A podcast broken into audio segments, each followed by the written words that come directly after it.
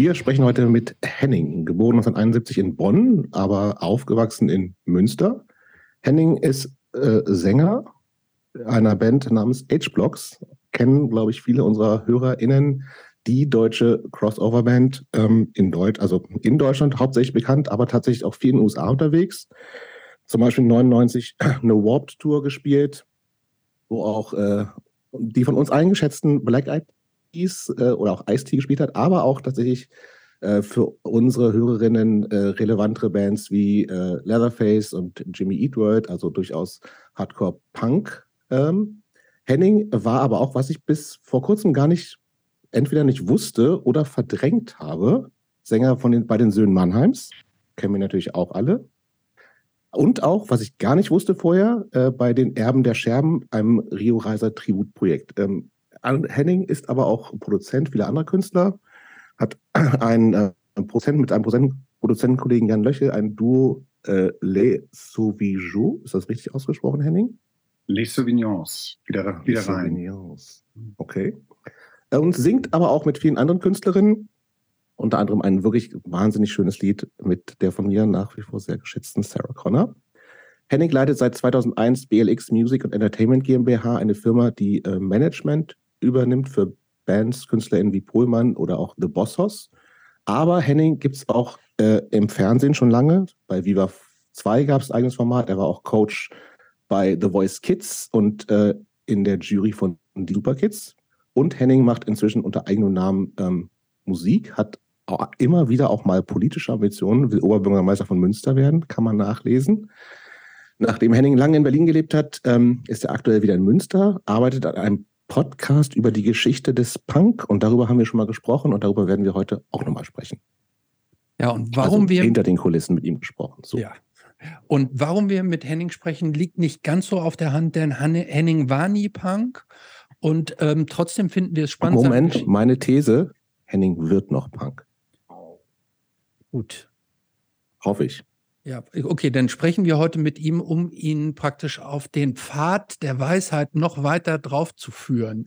Ähm, ich komme nochmal zu dem zurück, denn also so auf der Hand liegt es nicht, warum wir mit Henning sprechen. Trotzdem finden wir es so spannend, seine Geschichte zu hören, denn Henning ist tatsächlich in einem Umfeld aufgewachsen, in dem er auch leicht hätte Punk werden können, aber es nicht wurde. Äh, was er anstelle dessen wurde, das ist nämlich ein, ähm, ein Musiker, der eine lange Mainstream-Karriere hingelegt hat und in unterschiedlichsten Funktionen das heute auch weiter noch auslebt, journalistisch, Fernsehmoderator, was auch immer, Produzent, Manager.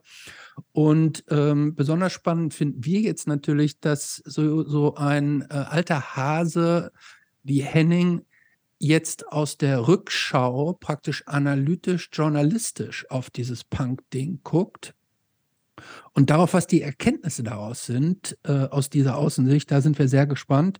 Deshalb freuen wir uns heute, Henning begrüßen zu dürfen. Hallo Henning. Ich freue mich sehr, vor allem über das Intro und eigentlich sind alle Fragen und Erwartungen schon geklärt worden. Ach schon, oder? Dann können wir jetzt also können wir aufhören eigentlich? So ein bisschen Shoot the Shit machen einfach. Ja, Gott, wir können ja jetzt noch also 50 Minuten Werbung machen, um den. Nee, oder einfach über Sarah Connor sprechen. Ja, da gibt es viel zu viel Also, zu wir, fahren, nee, wir fangen mit, wir haben andere Vorfragen. Und zwar heißt die erste, ähm, Henning, du hast in deinem Leben wir sind ja so ein bisschen durch ein paar Eckpunkte haben wir genannt. Du hast viel erlebt, ne? Du hast ein langes äh, öffentliches Leben, auch ähm, das klingt auch so ein bisschen nach viel Rausch und es ist schnell, ihr seid mit Age-Blocks sehr früh sehr groß geworden. Ähm, aber abseits von diesen ganzen öffentlichen Erfolgen und großen Dingen, die du gemacht hast, was ist privat für dich das Größte, was du bisher in deinem Leben erreicht hast? Mit den, um oh. mit den einfachen Fragen anzufangen. Ja, das ist so ein bisschen äh, die Frage nach, wie nach dem Sinn des Lebens. Ich bin der festen Überzeugung, dass ähm, auch mein Leben letzten Endes erst dann bewertet werden kann, wenn ich auf Ertrage liege. Aber tatsächlich habe ich natürlich als, als, äh, als Teenie und als ich angefangen habe, in Bands zu spielen, ähm, auch so diesen großen Traum des, des Rockstars gehabt oder des Rock'n'Roll. Und da ist die ähm, Vans Warp Tour 1998 und 99 in Europa und in Nordamerika natürlich ein sag mal, waren diese 15 Minuten Fame oder Aufmerksamkeit, die äh, mein Ego schon sehr, sehr beeindruckt haben. Das war die genau mit Ice-T, Black Eyed Peas ne, und Pennywise ja, und so Kram. Less Than Jake, Pennywise, MXPX, Suicidal Tendencies, Ice-T, Eminem. Ähm, also das ist natürlich, der Kevin Lyman hat, glaube ich, auch Lollapalooza erfunden und hat dann irgendwann Anfang der 90er, glaube ich, mit der Vans Warp Tour weitergemacht und speziell diese 1999er Warp Tour findet auch in vielen Liedtexten, also nicht zuletzt bei Blink 182 auch statt. Dort hat ja dann damals ist Travis Barker, der noch bei H2O gespielt hat, die damals auch auf der Vans Warp Tour waren, ist dann bei Blink eingestiegen. Und ähm, Eminem hat da gerade sein, seine erste ähm, EP draußen gehabt und dieser Crossover aus aus Punk, Hip-Hop und teilweise halt eben auch dieser DJ-Kultur, hat sich da schon relativ früh vermischt. Das war mhm. also sehr, sehr spannend und ähm, einfach zwei unfassbare Monate. Was war denn da so eigentlich so eure Rolle? Wart ihr so die, die Weird Germans oder war das, habt ihr euch da gar nicht anders gefühlt als die ganzen Ami-Bands, die ja teilweise zu der Zeit doch so einen ähnlichen Sound gemacht haben? Ja, tatsächlich war, ähm, war der Gedanke dahinter, also das war, war ja gesponsert einmal von, von dem Schuhhersteller, und von dem Warped Magazine, was ein Skateboard-Magazin war. Und dort wurde, also der, die, diese Vans Warp Tour ist im Prinzip dem Sommer hinterhergereist. Also ähm, das ganze Jahr über verschiedenen Kontinenten, je nachdem, wo halt eben gerade das beste Wetter war, dort dann Stationen gemacht. Und ähm, diesbezüglich hat man dann natürlich auch versucht, von jedem Kontinent auch ähm, jeweils eine Band mitzunehmen. Mhm. Das Jahr vor uns hat die Band Thump auch schon mal ähm, teilgenommen. Und wir waren, glaube ich, die zweite deutsche Band, die jemals überhaupt mitgefahren ist. Und wie wir da hingekommen sind, war so, das war im Prinzip meinem äh, Engagement bei Viva 2 äh, verschuldet, ähm, weil ich dort für Markus Kafka eingesprungen bin und für die Sendung True Rock damals Bad Religion interviewen durfte. Und der Tourmanager von Bad Religion und jetzige Booker ist Jens Geiger, ein guter Freund von uns der auch das Accounting bei der Vans Warp Tour gemacht hat und dann gesagt hat, ja, ihr seid ja auch bei der Vans Warp Tour mit dabei. Und ich, so, ich habe noch nie was von der Vans Warp Tour gehört. Das war 1998. Und dann meinte ja, da muss ich mal mit eurem Manager sprechen. Und dann waren wir auf der europäischen Vans Warp Tour, die geheadlined wurde, glaube ich, von den Toten Hosen damals. Bad Religion war da natürlich auch mit dabei. Und ähm, dort haben wir, glaube ich, einen ganz guten Eindruck gemacht, weil man kann vieles über die Band sagen, aber live haben wir immer ganz gut funktioniert. Und da war der Kevin Lyman dann äh, so begeistert, dass er uns dann auf die Nordamerika-Tour eingeladen hat. Das war so die Geschichte im Großen und Ganzen. Mhm. Das war jetzt aber ja so ein, ein Ding, was so ein bisschen offensichtlich ja, ist. Ne? Die Frage war so ein bisschen nach etwas, was jetzt nicht so auf der Hand liegt. Und eher was Privates. Eher was Privates. Ja, da müssen wir jetzt mal weiter. Jetzt stehe ich total auf dem Schlauch. Christoph, von dir war die Frage. Erzähl noch mal. Ja, die, die Frage irgendwie, ähm, ähm, die Frage war so ein bisschen, dass äh, worauf du stolz bist in deinem bisherigen Ach Leben, so. was, was nicht so auf der Hand liegt. Und also was, was, was nicht so abseits, der, was abseits des Businesses, abseits von der, den öffentlich bekannten ähm, Erfolgen liegt. Okay, da, ähm, jetzt habe ich es verstanden. Ähm, da muss ich ganz ehrlich sagen, das ist noch gar nicht so lange her. Und zwar ist mir so vor, ich will mal sagen, so vor drei, vier Jahren, mh, hm, würde ich mal behaupten, bin ich in so eine Perspektivlosigkeit gestolpert. Also man könnte meinen oder behaupten, dass das äh, eine Midlife-Crisis oder ähnliches. Aber letzten Endes war es bei mir so, dass ich über 30 Jahre lang jeden Tag äh, was Neues erlebt habe, jeden Tag ein neues Abenteuer und jeden, jeden Tag meine Neugierde mit neuen Dingen befriedigen konnte. Und ähm, habe dann gemerkt, dass hab, hatte dann so ein bisschen das Gefühl, in so eine Sackgasse reinzustolpern. Mir hat auch so ein bisschen tatsächlich ein Kollektiv gefehlt, in dem ich aufgehoben war, wo bestimmte Regeln galten. Letzten Endes kann ich nicht anders sagen, dass ich mich auf eine gewisse Art und Weise sehr, sehr alleine gefühlt habe. Und habe dann irgendwann vor zwei Jahren, muss ich sagen, ungefähr tatsächlich angefangen, meine Frau hatte mir damals so ein kleines Büchlein gegeben, wo im Prinzip eine sehr einfache Frage drin thematisiert wurde, nämlich was erwartest du wirklich vom Leben oder was, was würdest du am liebsten tun, was, was möchtest du tun oder was möchtest du sein? Ähm, und daran habe ich eine lange Zeit äh, zu knacken gehabt und habe dann auch hier tatsächlich äh, in der relativen Einsamkeit in, in, Österreich angefangen, wieder Gitarre zu spielen, Songs zu schreiben, unabhängig davon, ob die jetzt für einen Verleger oder für eine Plattenfirma oder für irgendwas sind, um dieses Gefühl wieder zu bekommen, wie es damals in den Anfängen mit H-Blocks war. Und da ist mir tatsächlich, habe ich, hab ich vieles über mich selber gelernt und kann auch ganz offen sagen, das ist auch kein Geheimnis. Seit über einem Jahr bin ich, ähm, habe ich auch eine sehr, sehr gute ähm, Therapeutin in Hamburg, die ich äh, sehr gerne besuche, die mir, die mir dabei auch äh, sehr geholfen hat und mein privates Umfeld natürlich auch. Nochmal mit in meinem Alter, so mit 50 Jahren, auf einer anderen Ebene so, so einen Neuanfang zu finden und da auch eine gewisse Zufriedenheit ähm, daran zu empfinden, was ich bin, so wie ich mich definiere und trotzdem auch eine, ähm, eine sehr, sehr, eine Perspektive habe, die mir Spaß macht. Das, da bin ich eigentlich stolz drauf, ohne euch jetzt genau erklären zu können, woran das liegt. Aber ich merke, dass ich immer mehr Gelassenheit und Zufriedenheit lerne. Aber das ist für, für Männer um die 50 gut nachvollziehbar wahrscheinlich. Ja, es ist, es ist aber wirklich erstaunlich. Es gibt viele, viele ganz einfache und kleine Dinge, die mich einfach, ähm, ja, ich kann ruhig sagen, glücklich machen.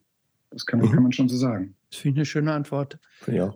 Ähm, zweite Vorfrage, die jetzt deutlich profaner ist. Ähm, das stimmt.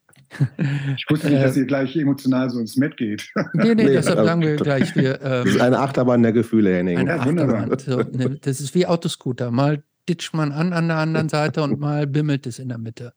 ähm, äh, jetzt die profane Frage. Nenne uns zehn der absoluten Mega-Celebrities in deinem Handy, und wen davon könntest du jederzeit nur so zum Plaudern anrufen?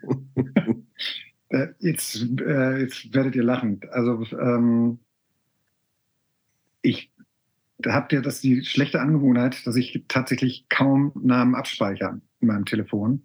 Das ist dann häufig so, dass ich immer in meinen äh, WhatsApp-Nachrichten oder in den SMS-Nachrichten nach den Nachrichten suchen muss. Ah, da ist jetzt die Nummer von dem und dem und von dem und dem. Aber ähm, Gott, ich glaube, also Sarah Connor könnte ich sofort anrufen, Wolfgang Niedecken könnte ich sofort anrufen. Ähm, das sind so, oder Sascha, Ray Garvey, das sind, äh, sind durchaus. Aber passiert Leute, das auch? Rufst du, rufst du da manchmal an und sagst, Sarah, was gibt's da zu essen? Was machst du gerade? Ähm, nee, also die letzten zwei Jahre ist das eher selten passiert. Okay.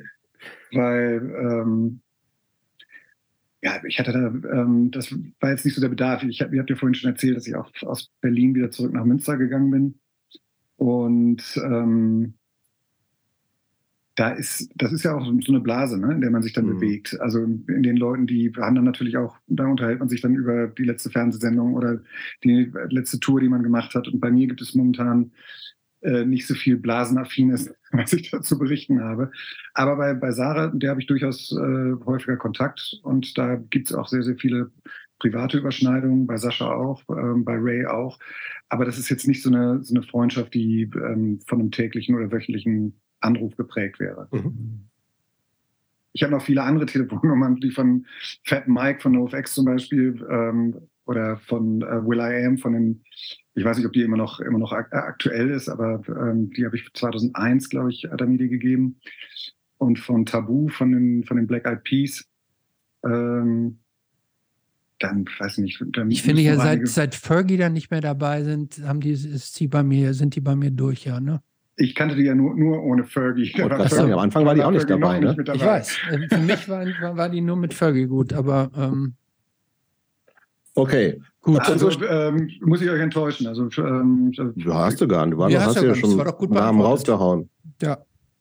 Also unsere Standard-Einstiegsfrage ist, äh, wann kam Punk in dein Leben? Wann hast du tatsächlich zum ersten Mal von diesem Punk-Ding gehört? Und was, in welchem Zusammenhang und was hat das mit dir gemacht? Weißt du das noch? Ja, das weiß ich sehr gut. Dann muss ich in der zweiten Klasse gewesen sein, zweite, dritte Klasse. Und mein Bruder Äh, der ist sechs Jahre älter. Der war ein, ein Riesenfan von zunächst mal Udo Lindenberg, aber auch Nina Hagen ähm, und ein Riesenfan von den Straßenjungs. Und ähm, gelten immer noch als offiziell als die erste deutsche Punkband, ne, glaube ich. Ja, 78, glaube ich, gegründet. Ja. Und ähm, da können Sie sich schon was drauf einbilden. Ich habe jetzt mit einem sehr, sehr bekannten äh, Manager einer oder mehrerer Punkbands aus Deutschland äh, gesprochen, der ähm, der der Meinung war, dass die, äh, dass die äh, Straßenjungs tatsächlich eine zusammengecastete Band sind. Das habe ich auch, das, das, das habe ich auch schon mehrfach gehört. Mhm. 1978 finde ich, ist das ein, also finde ich die Form von Casting sehr, sehr spannend. Also das ist dann ja schon sehr nah an Malcolm McLaren und den Sex Pistols dran. Und, ähm, oder, oder Clash. Ja, die also auch gecastet. Aber also Hulk auf jeden Fall. Ich war auf jeden Fall ähm, der, der Begriff Punk äh, war bei mir nicht so präsent. Ich ähm, mhm. fand neben, äh, also wie gesagt, ich bin 71er Jahrgang und dann äh, zweite, dritte, vierte Klasse war so 79, 80, Anfang 80er Jahre. Da war natürlich Neue Deutsche Welle, fing da gerade an, allerdings noch sehr punkorientiert. Ähm, mit, würde ich jetzt mal sagen, Trio und Ideal. Ähm, mhm. Nina Hagen war natürlich nicht Neue Deutsche Welle, aber äh, Nina Hagen war für mich, also dieses Nina Hagen Band Album ist nach wie vor eines der besten Alben, die ich, die ich je gehört habe. Ähm, und das war schon diese Energie der Musik, ähm, hat mich beeindruckt. Aber es gab halt eben auch immer noch Udo Lindenberg neben mir. Es gab für mich auch ähm, tatsächlich Reinhard May. Es gab viele Liedermacher. Ähm, es gab aber auch viel Supertramp, ähm, Billy Joel, ähm, ACDC die, und dieses, diese, diese, dieses, diese soften Emo-Nummern würde man dir jetzt, also jetzt im Nachhinein, äh, ja, auch wenn man dann Solo-Sachen so hört, ja. Äh, wenn man sich mit dem jungen Henning so beschäftigt, hätte man dir in Reinhard May jetzt so nicht zugetraut. Ah, doch, ganz, Oder Supertramp. Es ist äh, bei mir komischerweise, ähm, habe ich das erlebt bei, ähm, ich glaube, das war, du nennst dich Christian Anders, Heine oder so. Und ja, mit so Liebe. Ja, das ist auch Straßenjungs, ne? Ja, natürlich. Glaub, ähm, und bei, bei dem Song weiß ich noch, dass, dass, dass ich immer eine Gänsehaut hatte, kriege ich auch jetzt wieder. Ähm, oder Müngersdorfer Stadion von, ähm, Zeltinger. von Zeltinger Band. Das war, war für mich einfach, ich, das, das hat mich übermannt. Also es war nicht einfach nur so, weißt du, so Leute, die sagen, ja, ich höre alles, was so im Radio läuft. Das war, war Magie, was die Musik mit mir gemacht hat. Oder das Wotan Warnwitz-Album von Udo Lindenberg, das äh, hat mich fertig gemacht einfach. Oder ähm, äh, Autokino, jetzt von, von Straßenjungs beispielsweise. Autokino, ich liebe deinen Busen, wir können hier in aller Ruhe schmusen. Autokino. Also es, ähm, oder Dauerlutscher, was, ja. was ein Text, dass, äh, dass mich das als, als äh, 10-, 12-Jähriger fasziniert hat, ist natürlich klar. Aber tatsächlich, der Begriff Punk ähm, wurde mir eigentlich erst äh, so eher bewusst in den Mitte der später, Mitte der später 80er Jahre. Da war ich, war ich schon Teenie. Mit wodurch dann? Ähm, wir hatten auf der Schule natürlich den, auch einen Punk. Ähm, also einen klassischen. Ja, aber. Giro, ähm, Lederjacke. Nee, nee, äh, nur Lederjacke, aber ähm, hat immer ähm, damals ein, ein, Walkman, war einer der ersten, der einen Walkman hatte. Und ich weiß nicht, wie er es hingekriegt hat, dieser Walkman war mit Abstand der lauteste Walkman, den ich je gehört habe. Ähm, und der trug zur, also es war, war Ruhestörung mehr oder weniger auf dem Pausenhof obwohl er seine Kopfhörer auf hatte. Also der hat keinen Ghetto Blaster gehabt oder sowas. Ist später, ein, äh, also war immer ein, ein, cooler Typ, hat auch viel mit den Metal-Jungs abgehangen, aber war tatsächlich so der einzige echte Punk, der von den Lehrern gehasst war. Ich hatte immer großen Respekt, also hatte später auch ähm, viel Privatkontakt mit ihm. Wir waren nie wirklich befreundet, aber ähm, das war ein, ähm, war ein Typ, der mich schwer beeindruckt hat und der tatsächlich dann nach der Schule auch ähm, der sehr, sehr straight seinen, seinen Stiefel durchgezogen hat, was ich, was ich sehr, sehr bewundert habe. Gehen wir noch mal einen Schritt zurück. Wie bist du aufgewachsen? Ähm, du schreibst auf deiner Webseite, dass du in einem Akademikerhaushalt aufgewachsen bist. Ähm, wie haben wir uns das vorzustellen? Ist das so das äh, freistehende äh, Reihenhaus im Münsterlander, im, im Speckgürtel von Münster oder ja, also ähm, ähm, El Eltern waren äh, in ihrer Freizeit auf dem Tennisplatz oder am Golf gespielt oder, oder wie war das? Ja, ähm, das, äh, Teile davon sind, sind, sind richtig, aber es war tatsächlich, ich muss, wenn ich ein kleines bisschen weiter ausholen darf, mein Vater. Du, darfst so, hier darf man so weit ausholen, dass. Dann mache ich ruhig. mal. Ja. Also mein, Vater, mein Vater kommt vom Bauernhof aus Pferden in der Aller. Sein Vater ist im Krieg geblieben und er musste sich um seine jüngeren Geschwister und seine Mutter, also meine Großmutter, kümmern. Und ähm, ist dann erstmal auf einen fremden Hof gegangen, um da ähm, Landwirt, äh, Landwirt zu werden, um den Hof zu übernehmen, hat dann aber Gefallen daran gefunden und hat, obwohl er die Schule nach der 11. Klasse abbrechen musste, irgendwie den, den Weg äh, zur Uni gefunden, hat promoviert und habilitiert im Bereich äh, Agrarwissenschaften, hat dann auch ein Jahr in, in Amerika gelehrt. Also war schon sehr, sehr fortschrittlich, hat auch in den 60er Jahren viel mit, mit Medien gemacht, also hat viele seiner Studenten an der Kamera, an der Super 8-Kamera ausgebildet und da hat eben auch viel experimentiert und hat dann Mitte der 70er Jahre die Möglichkeit bekommen, in Münster eine Zeitung aufzubauen, Top Agrar. Das ist so, nennt man den Spiegel der Landwirte. Ach, da habe ich beruflich und, ganz viel mit zu tun. Die, die hassen ja. meinen Arbeitgeber Peter Deutschland e.V. Du, mein Vater ist seit 20 Jahren nicht mehr dabei, aber er war. Die, äh, ich, aber ich habe ich hab regelmäßig mit denen zu tun. Das ist so die, die das ist also eher die Bildzeitung der Landwirtschaft fühlt sich das so an, zumindest inzwischen. Vielleicht war das, das früher anders. Kann, kann ich nicht beurteilen. Auf jeden Fall ähm, würde ich jetzt mal sagen, weiß ich, dass mein Vater bei, bei Bauern ähm, zumindest einen sehr, sehr äh, glaubwürdigen und authentischen mhm. Stand hatte, weil er ähm, sich auch sehr oft mit der Chemieindustrie und auch mit, den, äh, mit der Politik angelegt hat. Also ich glaube, äh, der Vergleich mit der Bildzeitung hinkt etwas und würde, würde dem Lebenswerk meines Vaters nicht recht werden. Ich äh, mag da gerne drüber schmunzeln. Konnte, weil er konnte ja nichts dazu. Nee, also er hat ja nur mit aufgebaut. Aber ähm, ähm, mein Vater war, weil er halt eben nicht ähm, aus einer wohlhabenden Familie kam und in Bonn studiert hatte und ähm, dort Anschluss suchte, ist er auch in eine schlagende Verbindung gegangen.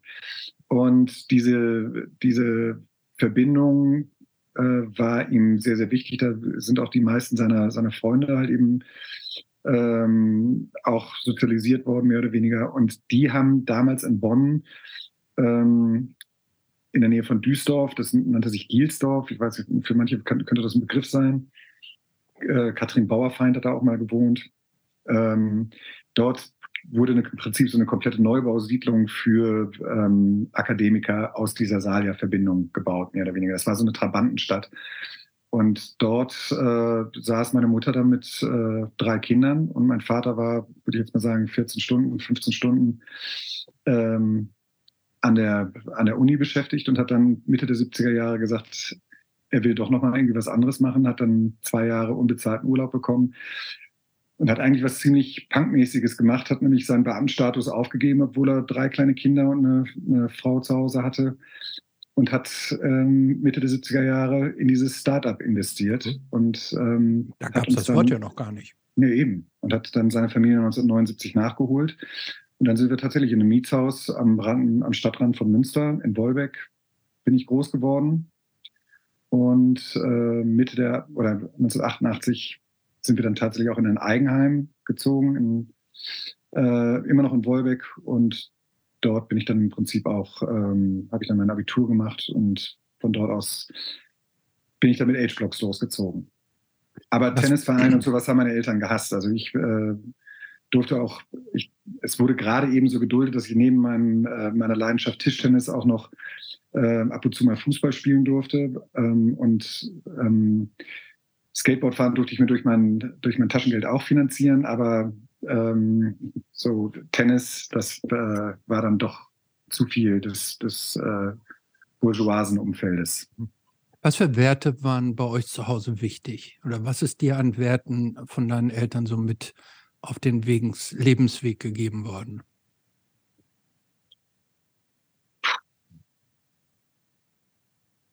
Ähm, ich würde mal sagen, auf jeden Fall, ähm, also auch innerhalb einer Familie gibt es natürlich viel, viele Dinge, die ähm, aufgearbeitet werden müssen und ob die Werte, die mir mitgegeben worden sind, dann auch ta tatsächlich authentisch so gelebt worden sind, äh, würde ich jetzt heute nicht, nicht hundertprozentig unterschreiben. Aber wichtig war auf jeden Fall immer ähm, das Gefühl zu haben, sich austauschen zu können, ähm, über Dinge reden zu können ähm, und zu kommunizieren.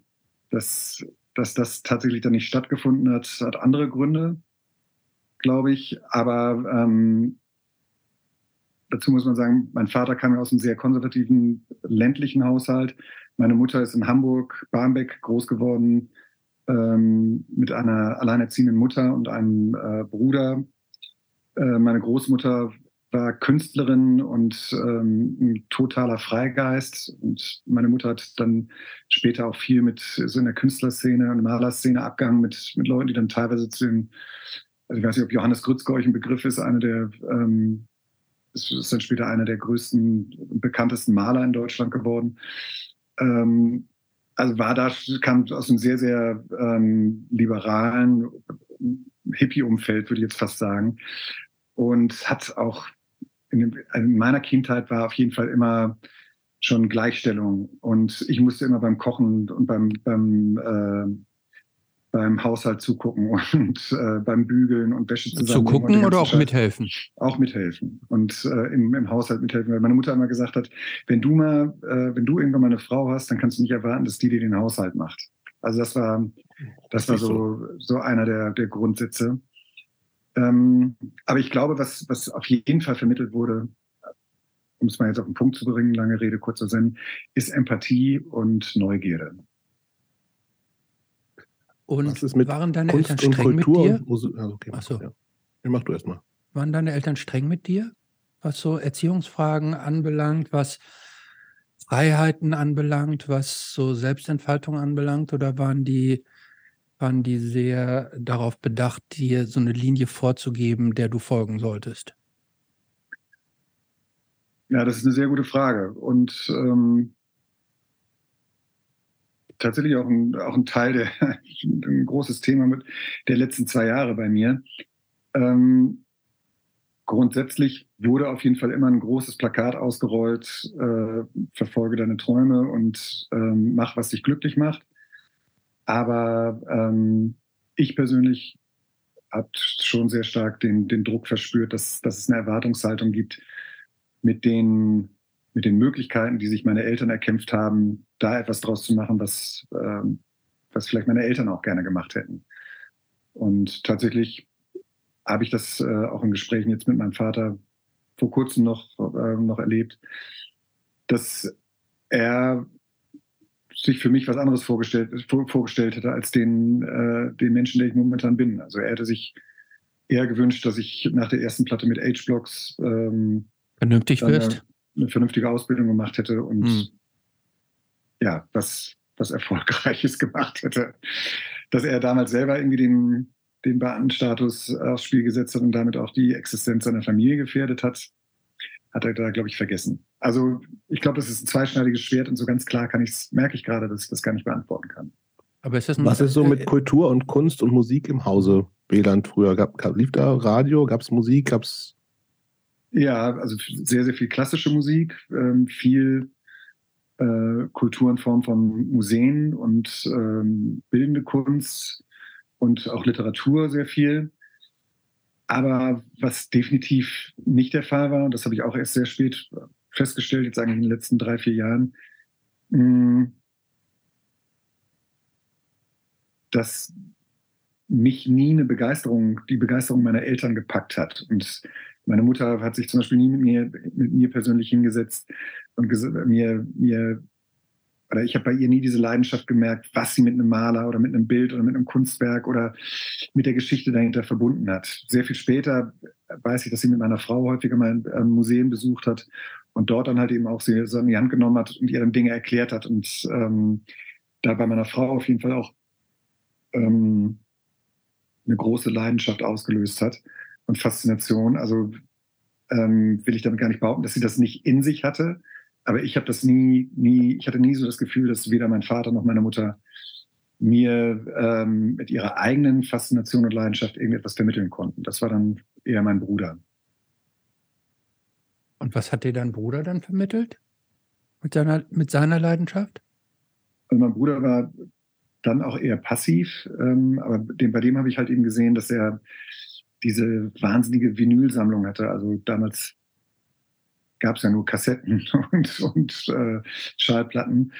Aber diese Cover waren natürlich halt eben auch ganz, ganz wichtig und waren ja zum großen Teil auch Kunstwerke, die er sich dann halt eben so an seine, an seine Wand als Galerie aufgehangen hat. Da hingen halt eben in seinem äh, Kellerzimmer hunderte von, von Plattencovern an der Wand und eine über Jahre hinweg angesparte, äh, eine angesparte Hi-Fi äh, oder Hi-Fi Tower äh, war natürlich so, dass der, der Altar in diesem ähm, voller Kerzen stehenden 80er Jahre Jugendzimmer.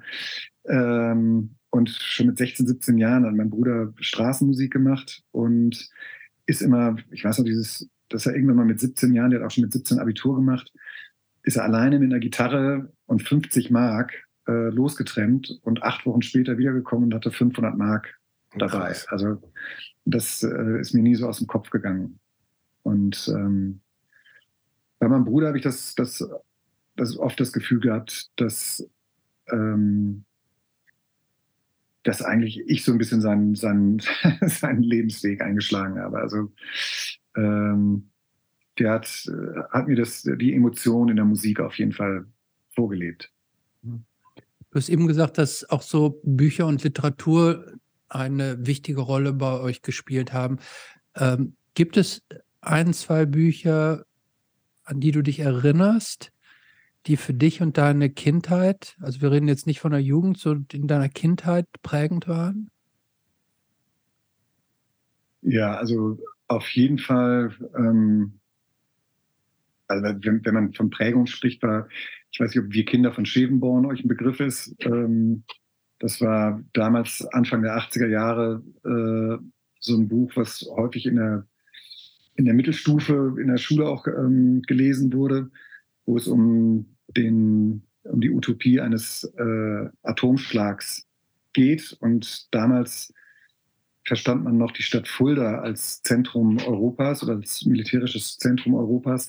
Und dort ähm, äh, gab es dann halt eben einen, einen, Atomar, äh, einen, einen atomaren einen Einschlag, eine Atom Atombombe. Und was mit den, mit den Kindern dort passierte, wie das beschrieben wurde, war schon sehr, sehr, sehr, sehr prägend.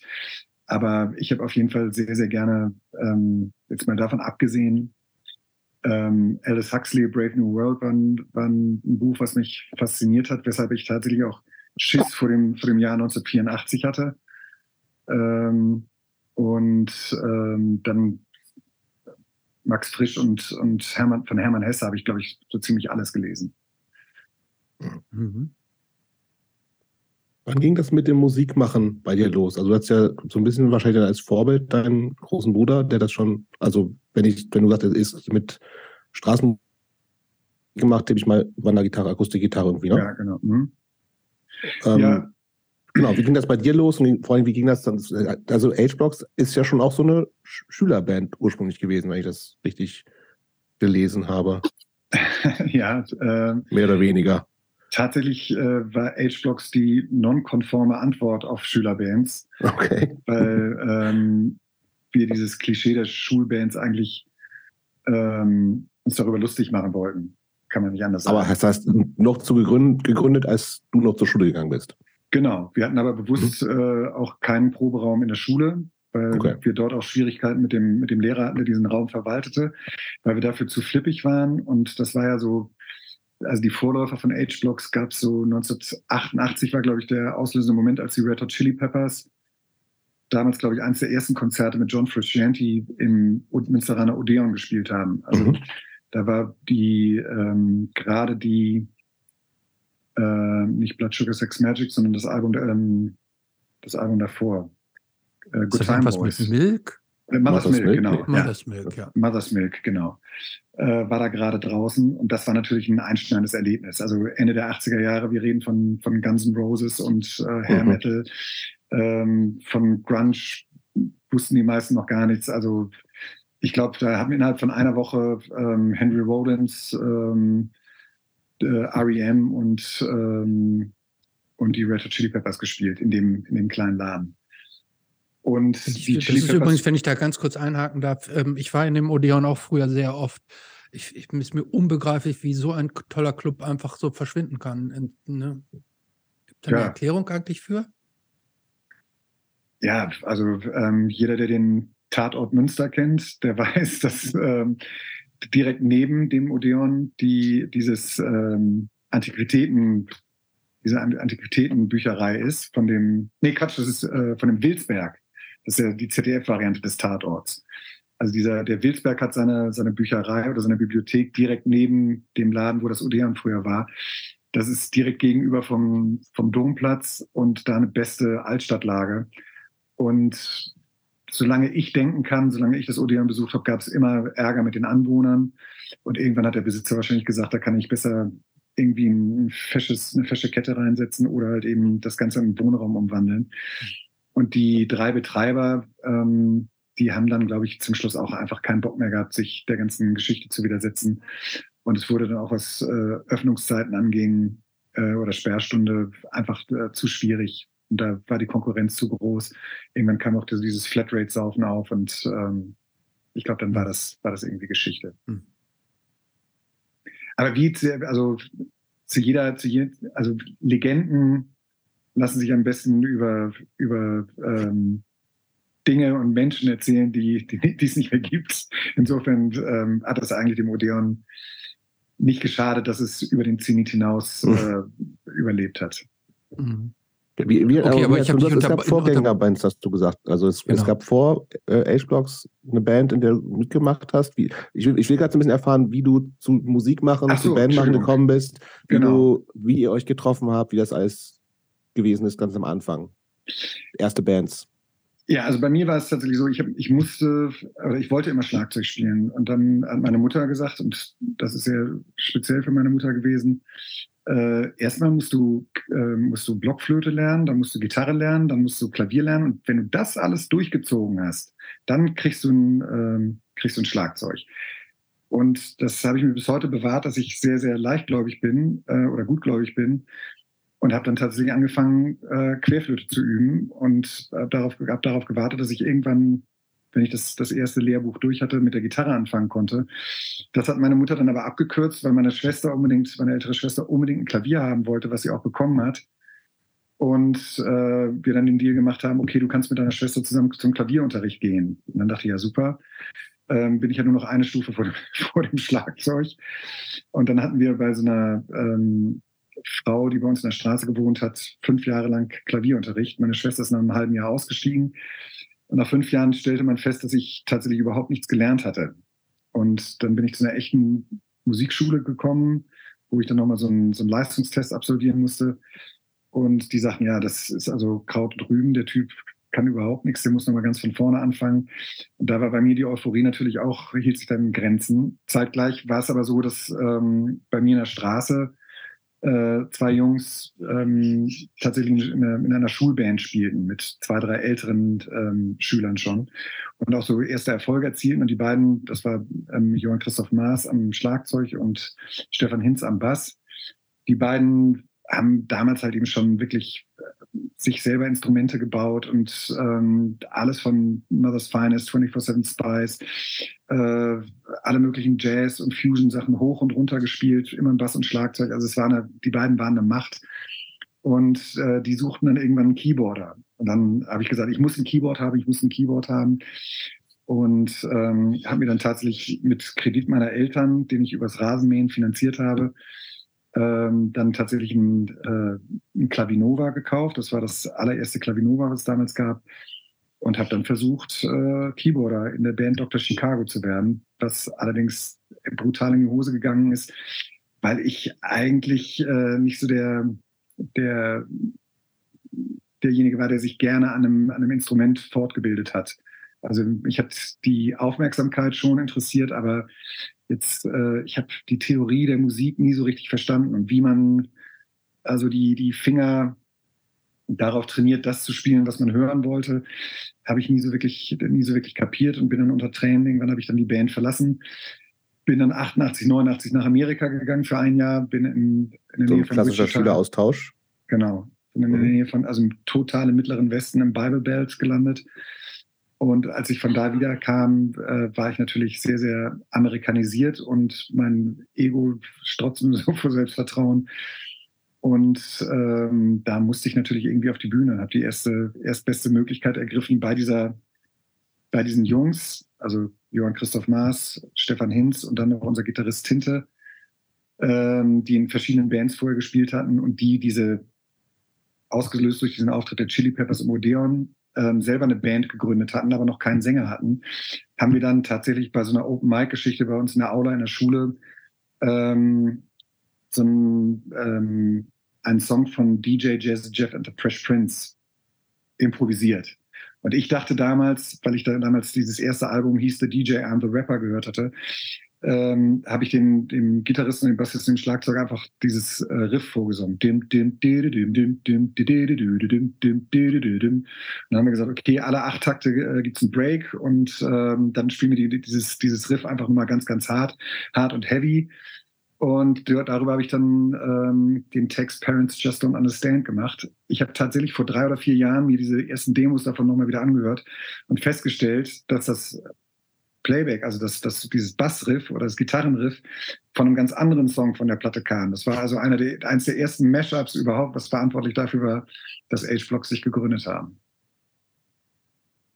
Das Also heißt, dann- ihr habt da gleich gemerkt, dass es irgendwie da, ihr, ihr, das funktioniert zusammen, ihr habt Bock und dann machen wir jetzt auch eigene Songs richtig.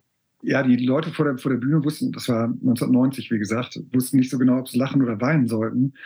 Und das war auch so der Moment, wo wir dann natürlich einen Proberaum suchten. Und ähm, in der Schule war es jetzt nicht so, dass wir mit offenen Armen empf- empfangen wurden und haben uns dann im, im Jugendzentrum Bahnhof Wolbeck, wo unser Gitarrist Tinte auch äh, eine wichtige Rolle spielte, dann quasi mehr oder weniger einen Proberaum ergattert.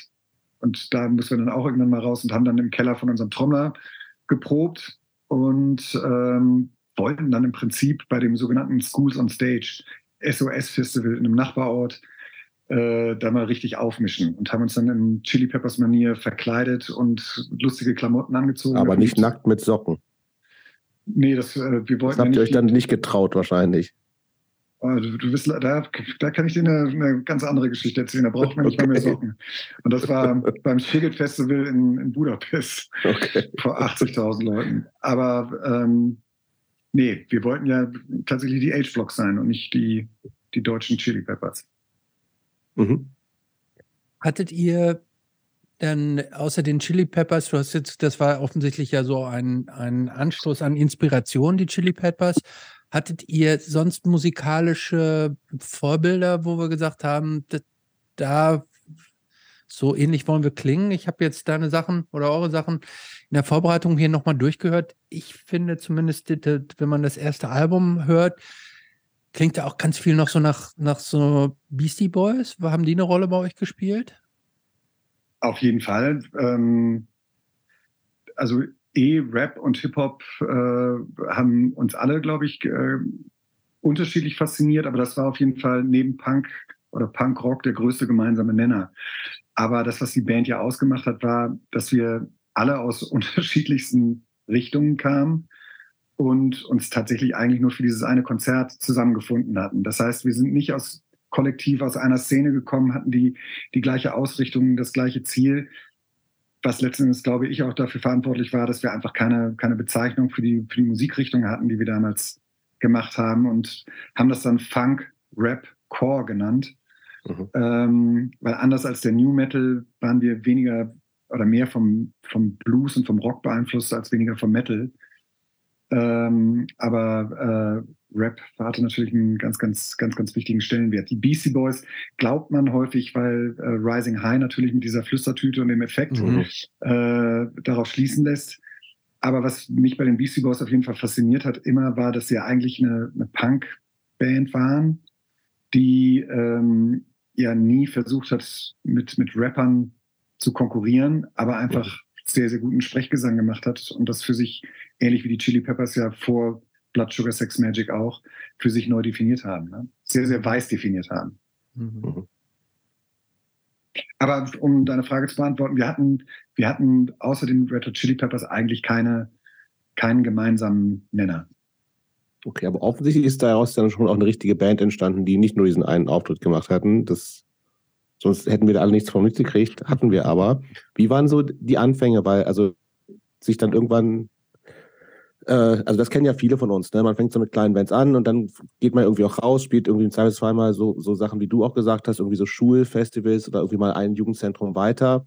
Wie, wie waren so die Sachen bevor, äh, vorm ersten Album? Habt ihr da schon viel gemacht? Gab es irgendwie so auch äh, kleinere Touren, Wochenendkonzerte? In was für Zusammenhängen war das so? Ja, tatsächlich, unser ähm, Gitarrist hatte ich ja schon erzählt, der war im Vorsitzenden, ich glaube mit 15, 16 war er schon Vorsitzender des Förder, äh, Förderkreises des Jugendzentrums Bahnhof Wolbeck, also unseres Heimatdorfes. Und der hatte dann so ein, so ein schwarzes Buch, in dem alle Kontakte von Jugendzentren in ganz Deutschland standen. Und ähm, der hat dann gesagt, ey, pass auf, ich habe hier in Nürtingen und Weikersheim und Kreilsheim. Und mhm. also das waren teilweise halt eben auch so so ähm, Orte, wo ganz äh, legendäre Punkbands ihre, ihre, ihre ersten kleinen, Kon also die, in Weikersheim gab es, glaube ich, der hieß äh, WK 63 oder so, so ein Club, oder AKW in, in, in Würzburg, das war ein totaler äh, ähm, äh, Anarch, würde ich jetzt fast gesagt Laden, aber ähm, das war das war schon harte, harte, sehr, sehr harte autonome Szene da. Mhm. Ähm, da haben wir dann halt eben so unsere, unsere ersten Konzerte organisiert, haben uns einen Anhänger vom, äh, vom örtlichen ähm, äh, Ton, äh, Ton- und Lichtverleih ausgeliehen, haben dann eine, unsere Instrumente reingepackt und sind dann mit einem geliehenen Pkw äh, nach Süddeutschland gefahren und haben da in, jedes Wochenende drei, vier Konzerte im Jugendzentrum gespielt und auf Billardtischen und Isomatten äh, oder sonst wo irgendwo zwischen leeren Bierflaschen und anderen Besuchskis gepennt, wie man das früher so gemacht hat. Und das war, glaube ich, auch das, das, das Wichtigste, die wichtigste Voraussetzung, dass unsere erste Single dann äh, auch bevor wir, also wir haben ja Rising High als Single veröffentlicht, ein Jahr bevor wir die Platte rausgebracht haben. Und das war tatsächlich so ein, so ein Indie-Club-Hit, kann man fast sagen. Mhm. Wie seid ihr denn dazu gekommen? Also wie, viele kleine Bands, die unternehmen am Anfang so diese Ochsentour spielen da klein, äh, übernachten bei Leuten unterm Wohnzimmertisch. Ähm, aber ihr habt dann ja, seid dann ja eine Stufe, mehrere, über mehrere Stufen hinweg dann größer geworden. Was waren aus der, aus der Rückschau für dich so die großen Stepping Stones, wo es dann eben eine Stufe weiterging? Also ähm, zunächst mal muss man sagen, dass wir seit 1991 eigentlich ununterbrochen auf Tour waren bis 1997. Und ähm, am besten verstehen kann man das, glaube ich, wenn man weiß, dass wir so bis 2010 haben wir tatsächlich im Durchschnitt pro Jahr über 100 Konzerte gespielt. Das ist krass viel. Also mhm. über 20 Jahre hinweg jedes Jahr mindestens 100 Konzerte. Und in der Hochphase haben wir, glaube ich, innerhalb von zwölf Monaten mal 250 Shows gespielt. Und ich weiß noch, dass wir damals immer so den Rekord von Sick of It All brechen wollten, die ja, ähm, glaube ich, 70 Shows in 72 Tagen mal gespielt haben. Das, das weiß, kann ich mich noch daran erinnern. Ähm, und in der Phase gab es ja auch, ähm, sagen wir, das Crossover war ja noch gar keine Begrifflichkeit. Das ist später von, glaube ich, erst durch so einen Musikexpress-Artikel äh, ähm, salonfähig gemacht worden. Damals haben wir ja sehr, sehr viel mit, also ganz viel mit Metal-Bands, mit äh, Hip-Hop-Bands, mit Punk-Bands, mit Hardcore-Bands gespielt. Überall, wo es, wo es halt eben eine Steckdose gab und man uns haben wollte, haben wir, haben wir tatsächlich gespielt. Und, ähm, Aber nur ganz kurz, ihr wart da nicht irgendwie, habt ihr euch da irgendwie Teil von irgendeiner Szene gefühlt nee, nee, oder wart nee, ihr so einmal euer Ding gemacht? So? Ja, wir waren, ähm, also für die, ähm, für die Rapper waren wir zu rockig, äh, für die äh, Rocker waren wir, konnten wir zu schlecht singen oder habe ich zu schlecht gesungen. Das war, das war nirgendwo einordbar. Mhm. Also ich sag mal so, die, die, die Guano Apes hatten dann schon eine, eine große Crossover-Szene, auf die sie sich berufen konnten. aber wir waren tatsächlich irgendwo ähm, Clawfinger, Doggy Dog und, und Such a Search mhm. waren so die einzigen Bands, die auch eine, die auch so einen Background hatten in Form von äh, Ochsentour durch Deutschland, Österreich, Schweiz und die kleinen, äh, kleinen Clubs. Und um die Ausgangsfrage nochmal zu beantworten, wir hatten ja im Prinzip auf die nächsten anderthalb Jahre waren wir immer vorgebucht. Und als wir 1995 äh, einen Anruf bekam von Marek Lieberberg, ob wir nicht Lust hätten, bei Rock am Ring zu spielen, beim zehnjährigen Jubiläum. Da ähm, haben wir, glaube ich, gerade in der Sumpfblume Blume in Hameln gespielt. Und, da komme ich äh, übrigens her. Ja, siehst du, dann kennst du den Laden ja. ja. Äh, und weiß ja auch ungefähr, wie groß er ist. ist nicht, so, nicht, nicht, ganz so groß wie Rock am Ring, auf jeden ja, Fall. Genau. Damals gab es bei Rock am Ring auch nur eine Bühne, das heißt, wir haben Hauptbühne gespielt und ähm, sind quasi aus dem, aus dem Jugendzentrum äh, oder aus, aus, aus dem 500er-Laden auf eine Bühne gekommen, wo 80.000 Leute unseren Namen geschrien haben. Und, den, Und da gab es noch keine Platte von euch? Doch, doch. Die erste Platte kam 94. Okay, ja. Die war aber auch zunächst mal jetzt nicht, äh, nicht sofort ein Hit, sondern ist, wir haben ja relativ, oder unsere Plattenfirma relativ viel Geld in Videos damals schon investiert ähm, die aber damals auch sehr, ähm, also für deutsche Verhältnisse sehr, sehr außergewöhnlich waren. Die, die ersten drei Videos waren eine sogenannte Trilogie. Das waren war Move, Rising High und Go Freaky. So ein bisschen so Comic-mäßig halt. Ja, also die, die, sind ganz die, gut gealtert im Vergleich zu anderen Videos, finde ich übrigens. Ja, und der legendäre Hannes Rossacher hat die gedreht. Und tatsächlich ist, ist das Video zu Rising High dann auch bei den ähm, bei irgendeiner äh, Video, äh, bei einem Video-Contest in, in Los Angeles gelandet und war in einer Kategorie, wo die Beatles mit Blackbird damals, ähm, mit Madonna und ich glaube Michael Jackson äh, waren. Das, das haben wir noch ziemlich abgefeiert, dass wir da überhaupt nominiert waren. Also das hat schon eine relativ große Runde gemacht und 94 war ja das Jahr, als Viva gerade überhaupt angefangen hat zu senden. Das heißt, die meisten Bands ähm, hatten noch nicht so wirklich auf dem Schirm, Musikvideos zu machen. Unsere Plattenfirma, das war der Vorteil, dass wir halt eben bei einem Major waren, hat, glaube ich, allein in die erste Platte fast eine Million Mark allein in Videokosten investiert.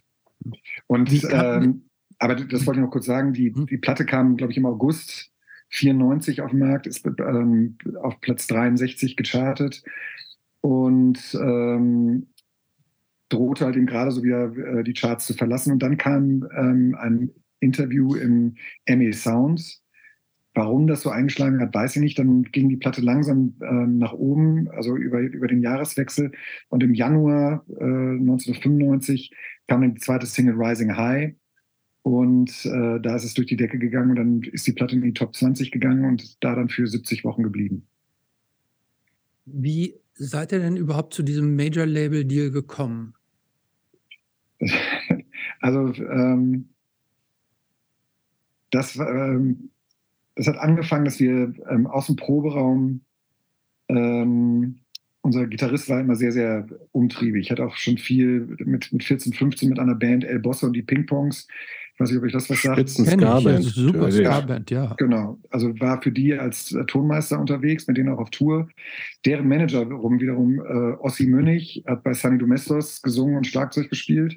Dürfte euch auch ein Begriff sein. Nee, die sagen mir zum Beispiel nichts. Die habe ich x-mal gesehen. Die ja? war, es war auch so, ja, es war so ein bisschen äh, auch so eine Odeon- ähm, Stammband. Ja, aber auch, äh, auch international, lustigerweise, also auf der Vans Warped in Amerika kannten die auch viele, Ach. weil das ist eine äh, Psycho-Rockabilly-Band ja. Psycho mhm. war. Ne? Mhm. Ähm, und der Sänger Ossi Münich hat äh, damals Management auch für H-Blocks übernommen. Und ähm, äh, wo war ich jetzt nochmal, weshalb hatte ich, hatte ich das erzählt? Wie es zum Major Label die kam. Ach so, genau. Und weil Tinte ja in diesen, in diesen Kreisen recht viel unterwegs war, ähm, hat er einen Typen kennengelernt, der damals die Prinzipalstudios mitgegründet hat. Und äh, dort haben wir dann unseren ersten Produzenten, Ralf Quick, kennengelernt, der uns sofort eingeladen hat, im Studio zwei Tage uns drei oder viermal hintereinander unser, alle Songs, die wir konnten, hat einspielen lassen live und dieses, dieses Demo-Tape haben wir immer noch. Das muss man sich mal, also wenn das nicht Punk ist, dann weiß ich es auch nicht. Also es war un, ist unfassbar.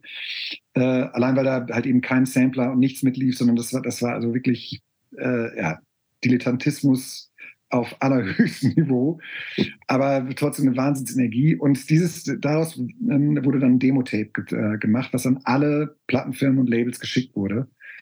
Geschickt wurde von, von euch oder von wem? Von, von unserem damaligen Produzenten, der dann auch das Management gemacht hat. Mhm. Zusammen mit Ossi Münich. Und äh, wir haben nur Absagen bekommen.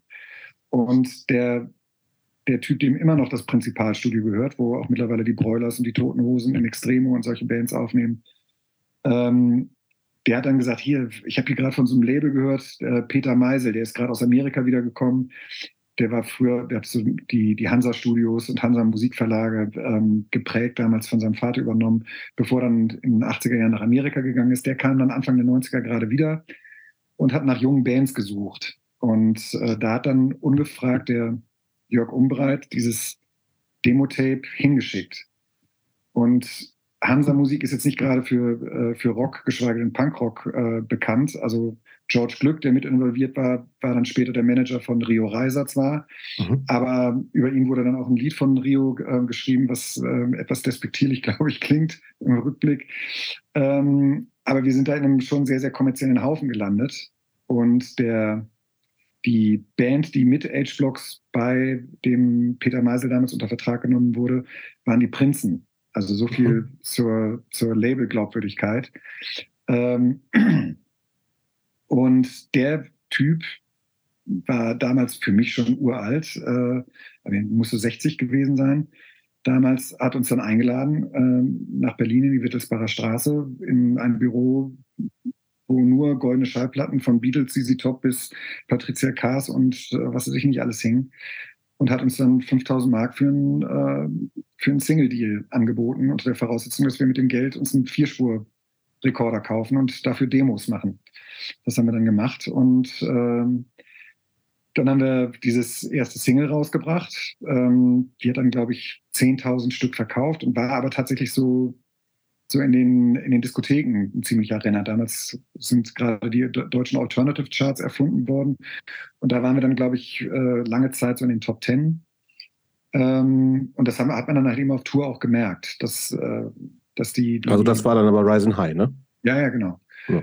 Und ähm, dann hieß es so, ja, wir brauchen noch so eine Nummer wie Rising High.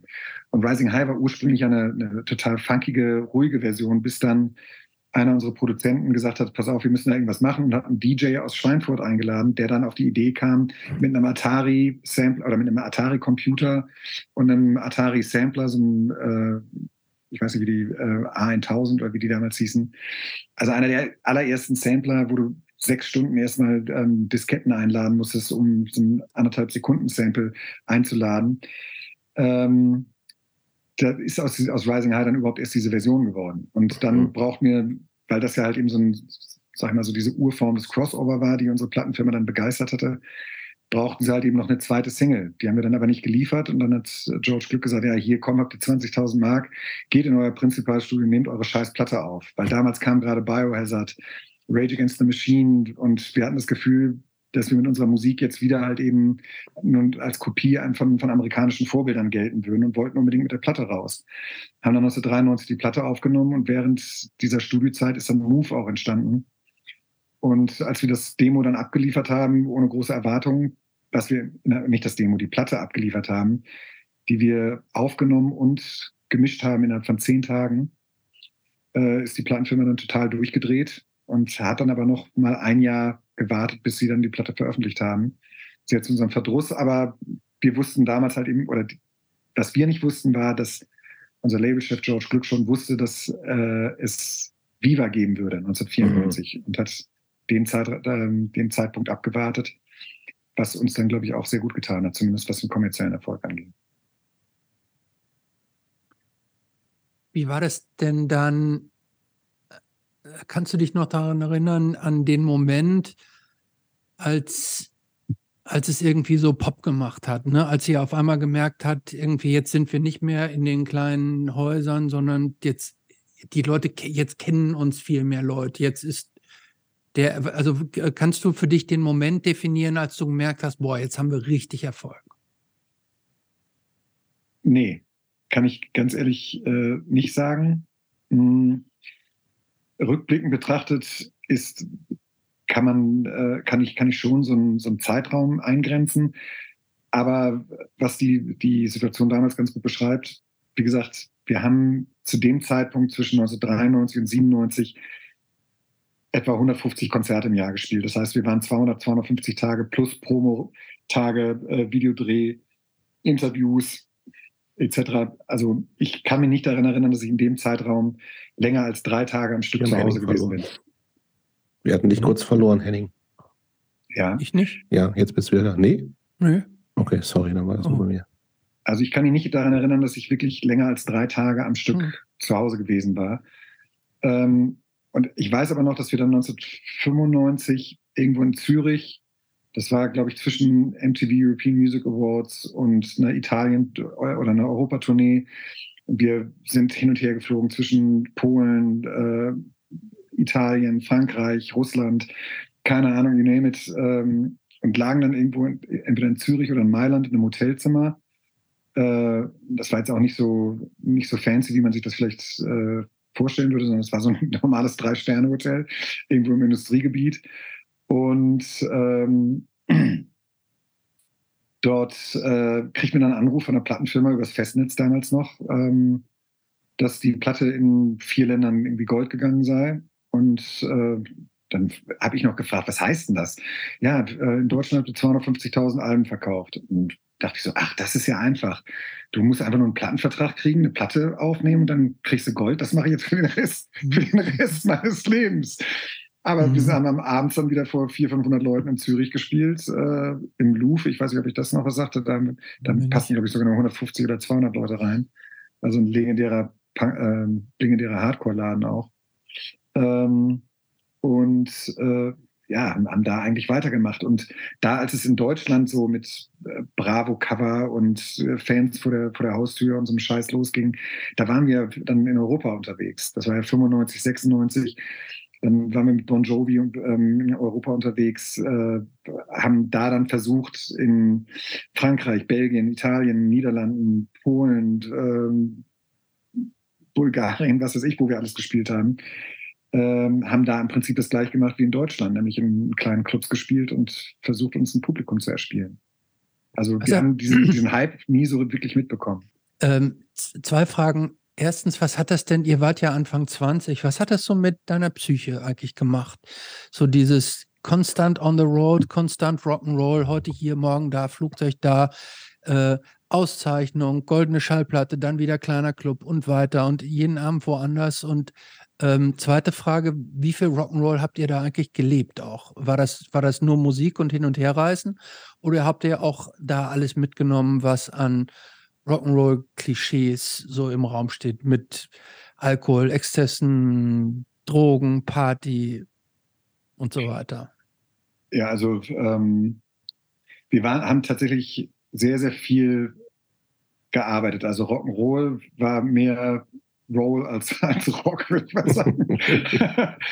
aber ähm, also Party-Exzesse gab es natürlich auch, aber nicht so, wie man sich das äh, aus Kill Your Friends oder ähnlichen, ähnlicher Literatur vorstellt. Also wir gehörten da schon eher zu den, zu den konservativen Mittelstandsrock'n'Rollern. Also wir haben, glaube ich, in kein Glas gespuckt oder sehr, sehr viel äh, also Alkohol war natürlich immer zugänglich und auch immer vorhanden. Aber alle härteren Drogen ähm, haben wir natürlich mitbekommen, was da, was da so abgeht. Aber ähm, das hat mein Interesse und innerhalb meiner Band auch ehrlich gesagt niemanden so großartig interessiert. Aber wir haben viel gesehen, was das angeht. Aber also äh, wir gehörten nie dazu, aber waren immer dabei, kann man sagen. Mhm. Und was hat das mit äh, deiner Psyche gemacht? Also so jung, so von 0 auf 100. Gerade jetzt so im Nach, Nach äh, Rückblick quasi, wo du ja scheinbar eh gerade so viel ja, über das nachdenkst. Ne? Also, also wie, wie, geil fühlt man sich dann irgendwann? So, also ähm, was, was, was für ein Push gibt das? Wie, wie, wie süchtig machend ist das eigentlich auch denn so ein Erfolg? Ja, also ich kann jetzt von mir behaupten, dass ich ähm, diese Aufmerksamkeit, dass ich eine Sehnsucht nach Aufmerksamkeit hatte, um verschiedene Dinge zu kompensieren. und das hat dann natürlich äh, in der Zeit hervorragend funktioniert, weil jeden Tag eine neue Sensationsnachricht kam.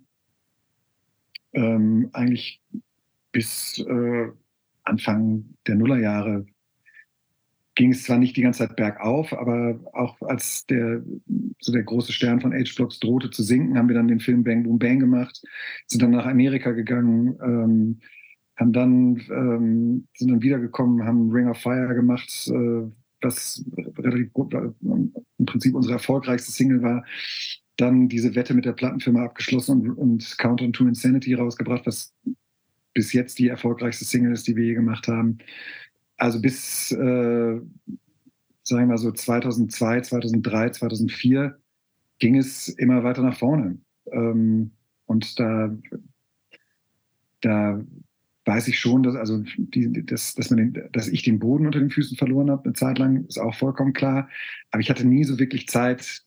Erstens ist nie so viel Geld reingekommen, dass ich mir jetzt, keine Ahnung, irgendwelche äh, schlimmen Autos hätte kaufen können oder sonst irgendwie Ach, Blödsinn. Warum eigentlich nicht, wenn man, wenn man, wenn man, wenn man, warum eigentlich nicht? Das sagen naja, viele also irgendwie, hatten, dass so viel Geld nicht warum kommt, aber gerade zu der Zeit. Ja, es wurde ja wahnsinnig viel Geld verdient, aber ähm, für mich zum Beispiel war es wichtiger, einen Plattenvertrag oder Verträge zu unterschreiben, als zu gucken, was in den Verträgen drinsteht. Mhm. Und äh, von, den, von den großen äh, von den großen Umsätzen verlaglicher Art haben wir halt eben einen Großteil abgegeben. Mhm. Also sehr, sehr früh. Und hatten anfangs einen Manager, der gleichzeitig unser Produzent und unser Verleger war. Und, äh, dem dem geht es aber gut jetzt finanziell. Das weiß ich nicht so genau, aber ich beschwere mich da auch nicht drüber. Ähm, und ganz ehrlich, also ich hätte ich weiß nicht, ob ich jetzt heutzutage da wäre, wenn ich damals diese Verträge nicht unterschrieben, äh, wo ich jetzt bin, wenn ich damals diese Verträge nicht unterschrieben mhm. hätte. Ähm, und diese, diese Stories gibt es ja von, im, im Rock'n'Roll gibt es ja äh, zuhauf. Also ich weiß nicht, mit Sicherheit auch von, von vielen Punkbands. Äh, also jetzt äh, Tonsteine Scherben zum Beispiel ist ja ein sehr, sehr mhm. gutes Beispiel, was das angeht. Ähm, und dann wurde halt eben durch fünf Bandmitglieder geteilt und davor wurde halt eben auch noch die, äh, das Management als sechstes Bandmitglied äh, installiert. Und ähm, wenn du eine Million oder ich weiß nicht, 1,5 Millionen Platten verkauft hast äh, von dem, vom ersten Album, dann ähm, werden natürlich halt eben auch Verpackungen ähm, und äh, sonstige Sachen abgezogen von einer ohnehin relativ niedrigen Beteiligung. Okay. Und ähm, in dem Zeitpunkt, wo wir tatsächlich richtig hätten Kasse machen können, äh, lustigerweise war es so, dass wir einen Plattenvertrag unterschrieben haben, dann die Platte produziert haben. Dann hatte ich erzählt, dass es ein Jahr dauerte, bis sie veröffentlicht wurde. Ähm, und in dem Jahr musste wieder eine Option ausgesprochen worden, äh, werden. Die Platte war gerade veröffentlicht worden, aber noch nicht so wirklich, äh, hat noch nicht wirklich verkauft. Dann ist die Option abgelaufen und unsere Plattenfirma hatte vergessen, die Option aus, äh, zu ziehen.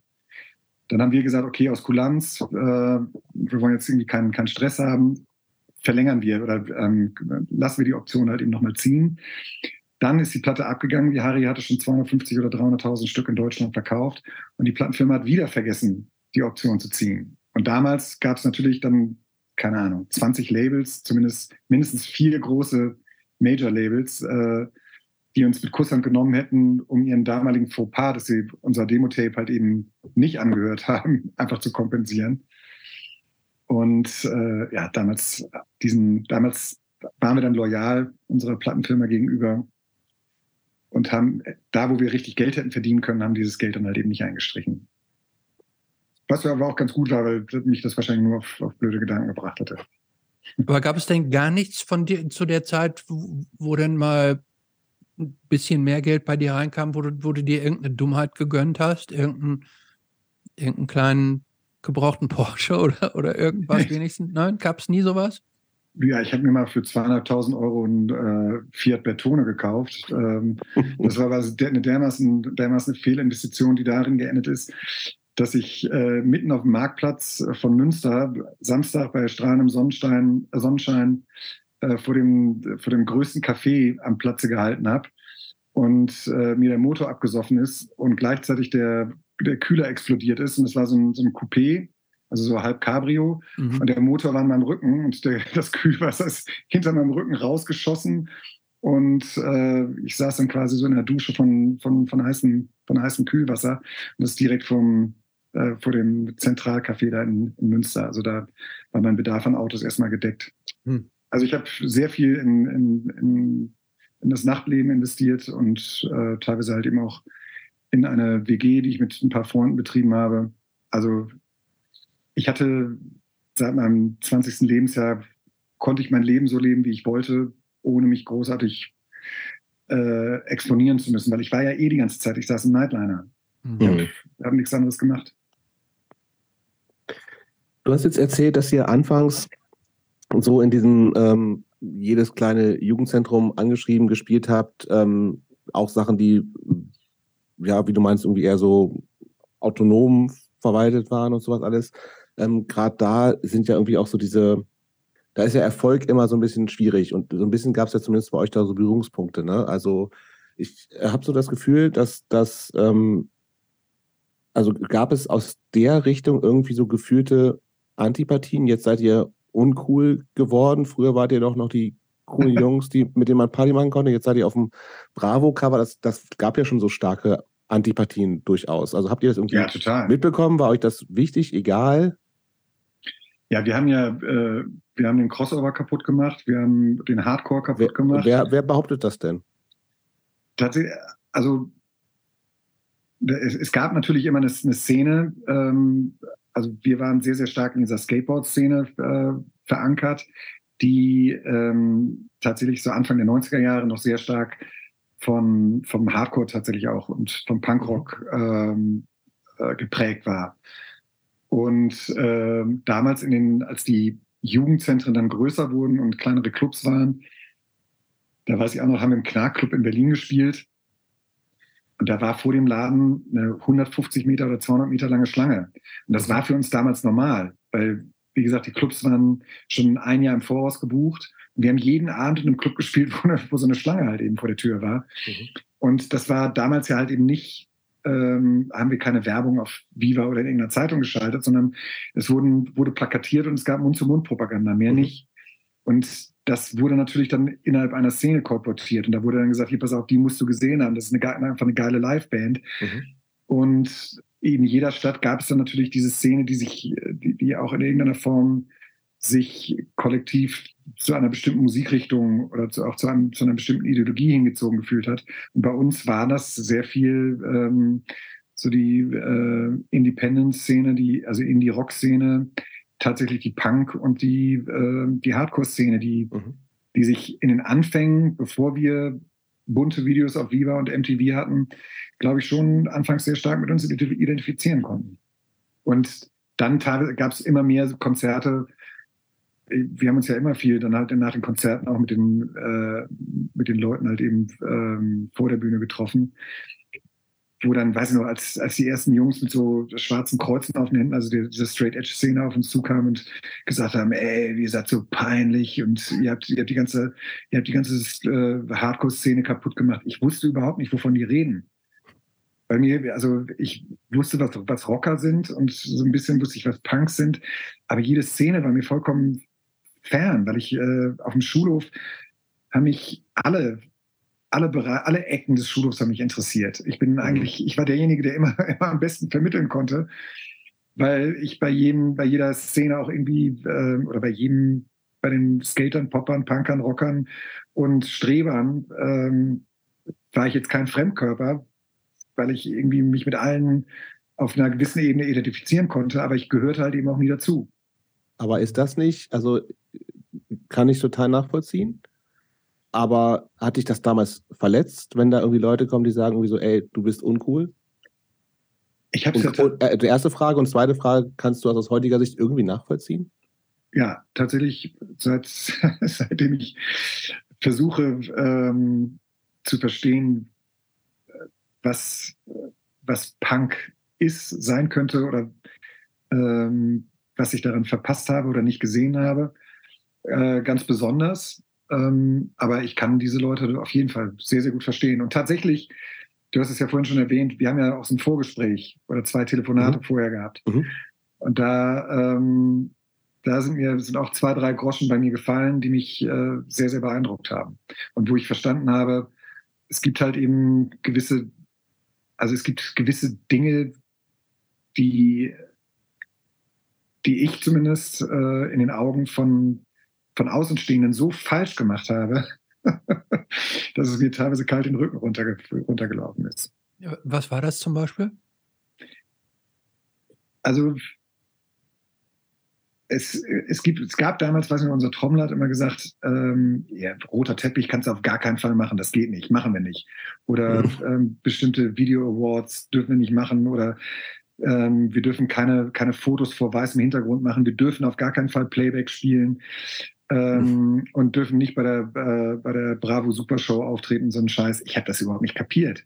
Ich wollte mhm. einfach nur, dass die Leute sehen, dass es uns gibt und ich habe irgendwie vor, vor vier Leuten in einem Puff in, in Stockholm gespielt. Äh, und also mir ging es nicht darum, dass ich, dass ich jeden Abend vor 10.000 Leuten gefeiert werden will. Ich wollte nur, dass, dass, dass die Leute, die mich vielleicht oder die uns als Band cool finden könnten, dass sie auch die Möglichkeit haben, uns zu sehen. Und ähm, ich habe aber so bestimmte ungeschriebene Gesetze einfach komplett missachtet und wozu ich auch nach wie vor stehe. Und ich würde es heute mit dem gleichen Wissen wieder so machen. Aber natürlich gab es, ähm, gab es Leute, die sich einer bestimmten Szene zugehörig gefühlten, denen diese ungeschriebenen Gesetze heilig waren. Und ähm, da sind wir halt eben wie mit dem Panzer drüber gefahren. Ne? Und da zum, zum Beispiel dieses, ähm, dieser Begriff des DIY, den habe ich mhm. durch einen von euch beiden überhaupt erst kapiert.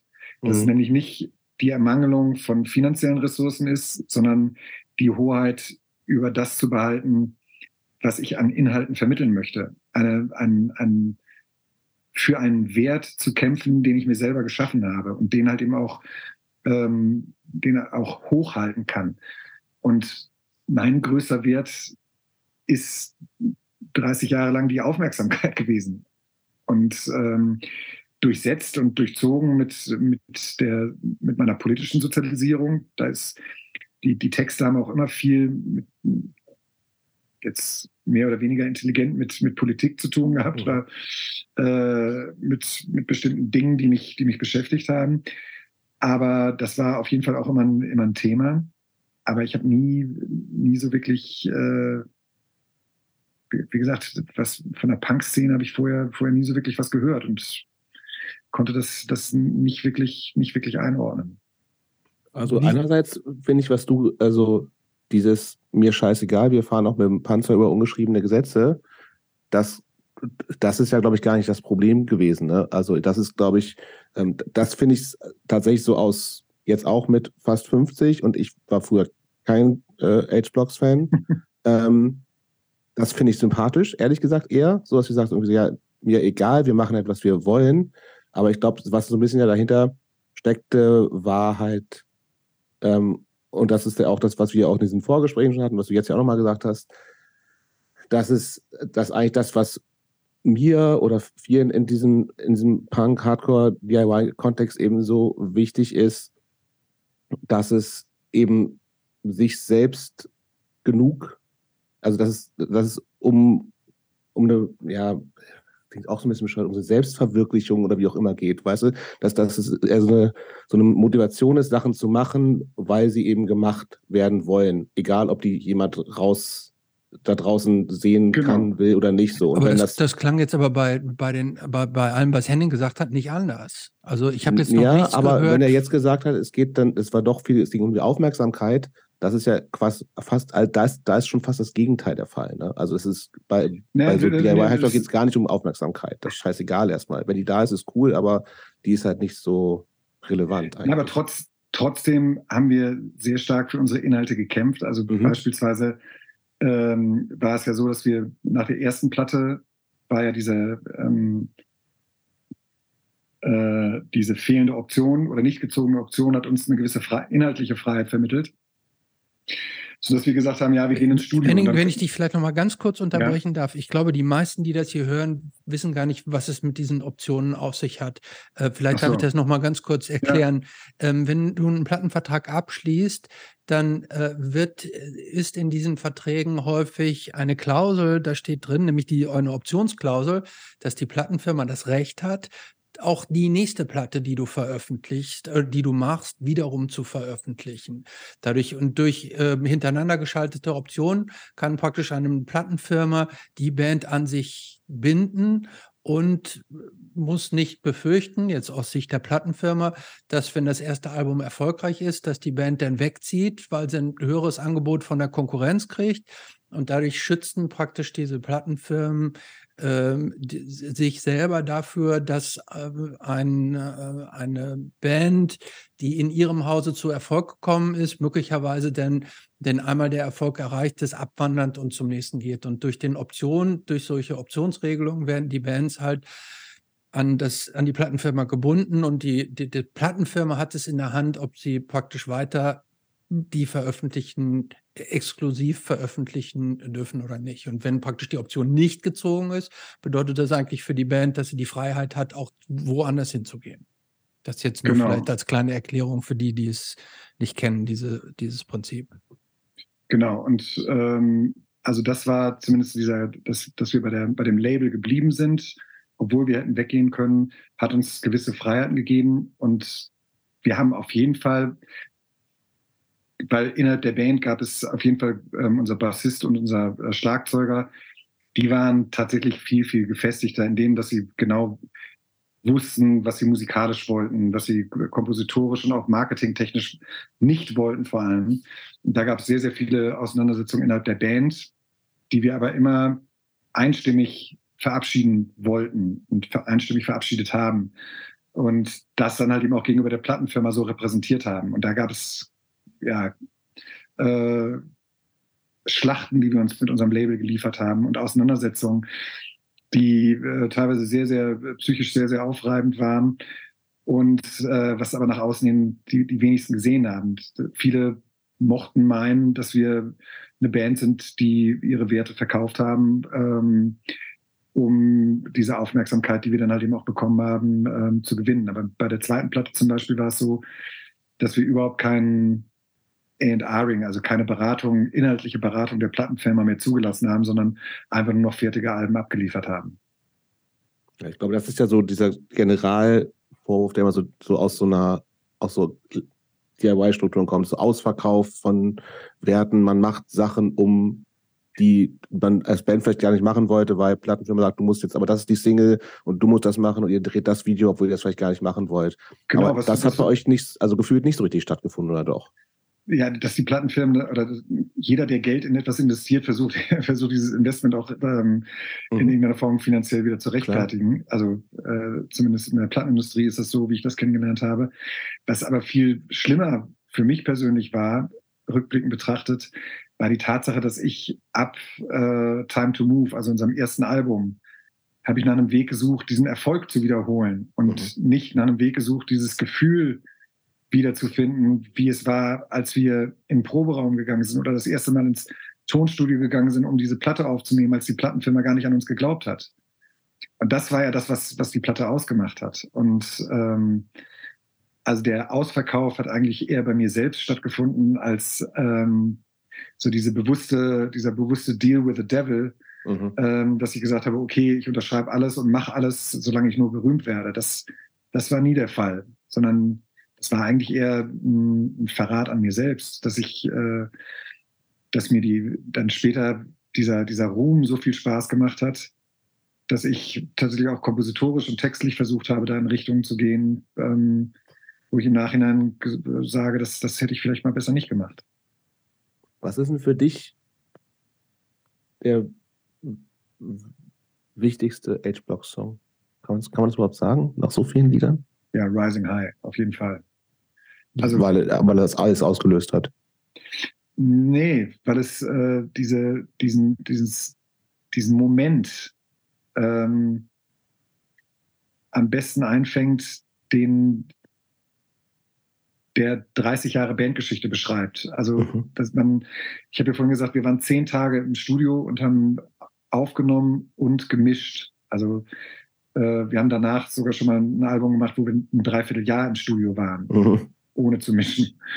Ähm, also haben wir in zehn Tagen dieses Album aufgenommen und gefühlt zwei Tage an diesem Song Rising High gearbeitet. Und plötzlich kam dieser DJ rein und scratchte an seinen Plattenspielern ähm, dieses, die, diese Orgel von Bon Jovi, dieses.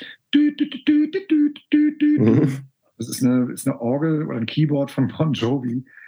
Und sampelte da rein dieses Pump it up, Homeboy, just don't stop von den Beastie Boys. Und da waren wir natürlich angefixt. Und, aber aus unserer Nummer ist was komplett Neues geworden. Und für uns war das, äh, waren das Teile eines Playbacks abzuspielen. Und das mhm. hat mh, drei von vier Bandmitgliedern in der Ehre gekränkt, Playback zu spielen, weil wir gute Live-Musiker waren. Das waren alles Leute, die äh, Jahrhunderte in Proberäumen verbracht haben. Mhm. Die wollen jetzt nicht, dass irgendwas von, von, einem, von einem Sampler kommt. Und wie gesagt, damals äh, brauchte man für, keine Ahnung, heute ist in einem, in einem, in einem Smartphone mehr Speicherplatz und mehr Sampler drin, als in dem ganzen Studio damals vorhanden mhm. waren. Und wir haben auch teilweise noch Bänder geschnitten per Hand äh, bei Rising High.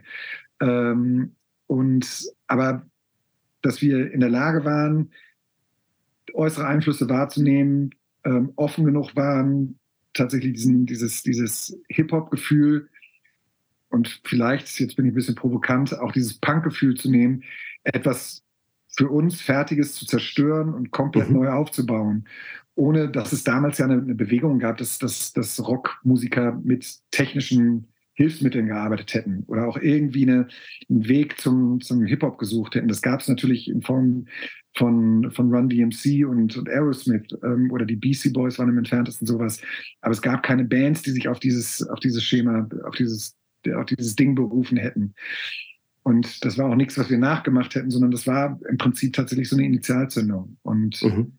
ähm, insofern ist, ist Rising High, finde ich, auch nach wie vor zeitlos und äh, gibt ganz, ganz viele auch erfolgreiche Bands aus, aus Amerika beispielsweise, die uns immer noch darauf ansprechen.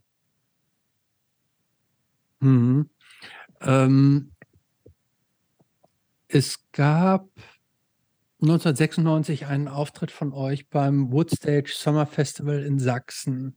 Ja. Ähm, da ist bei einem Stage-Dive von dir ein tragischer Unfall passiert, wo ein 17-jähriger Zuschauer schwere Brüche an der Wirbelsäule erlitten hat, wenn ich das richtig äh, recherchiert habe. Ähm, was hat das mit dir gemacht? Also zunächst mal muss ich sagen, ähm, ist das, äh, also es kam jetzt zu einer Verhandlung und ich bin auch verurteilt worden, es ist aber nie bewiesen worden, dass das eine mit dem anderen im direkten Zusammenhang stand. Aha, okay. Deshalb äh, wirst du das als Rechtsanwalt nachvollziehen können, dass ich mich im Nachhinein da nicht so äh, äußern kann, wie ich mich gerne äußern würde, mhm. weil ich, ähm, wie gesagt, das, das Thema ist weitestgehend abgeschlossen.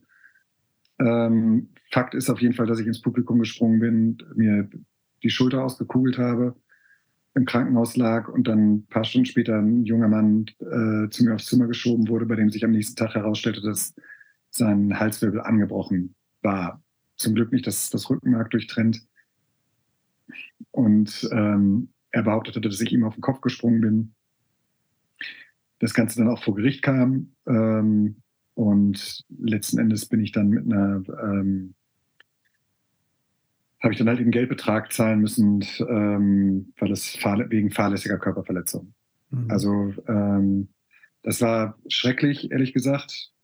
Ähm, natürlich, weil ich da zum ersten Mal auch gemerkt habe, was wie Öffentlichkeit, öffentliche Wahrnehmung und Öffentlichkeit, was für einen Druck das ausüben kann und wie das extrem den, sag ich mal, die, das Schlichten eines Vorgangs äh, behindert. Mhm. Weil das war damals so, dass äh, ja, mehr oder weniger es einen Briefwechsel gab ähm, und später dann halt eben, ähm, während wir auf Promotour für unser zweites Album waren, dann plötzlich Titelseiten rauskamen, äh, Rockstar zerstört die Karriere eines, äh, eines jungen Lehrlings und damit natürlich ein gewisser Druck ausgeübt wurde. Und äh, all das, was ich gerne gesagt und getan hätte, ähm, für mich sehr, sehr negativ hätte ausgelegt werden können. Das, das mhm. hat, mich, hat mich schon ähm,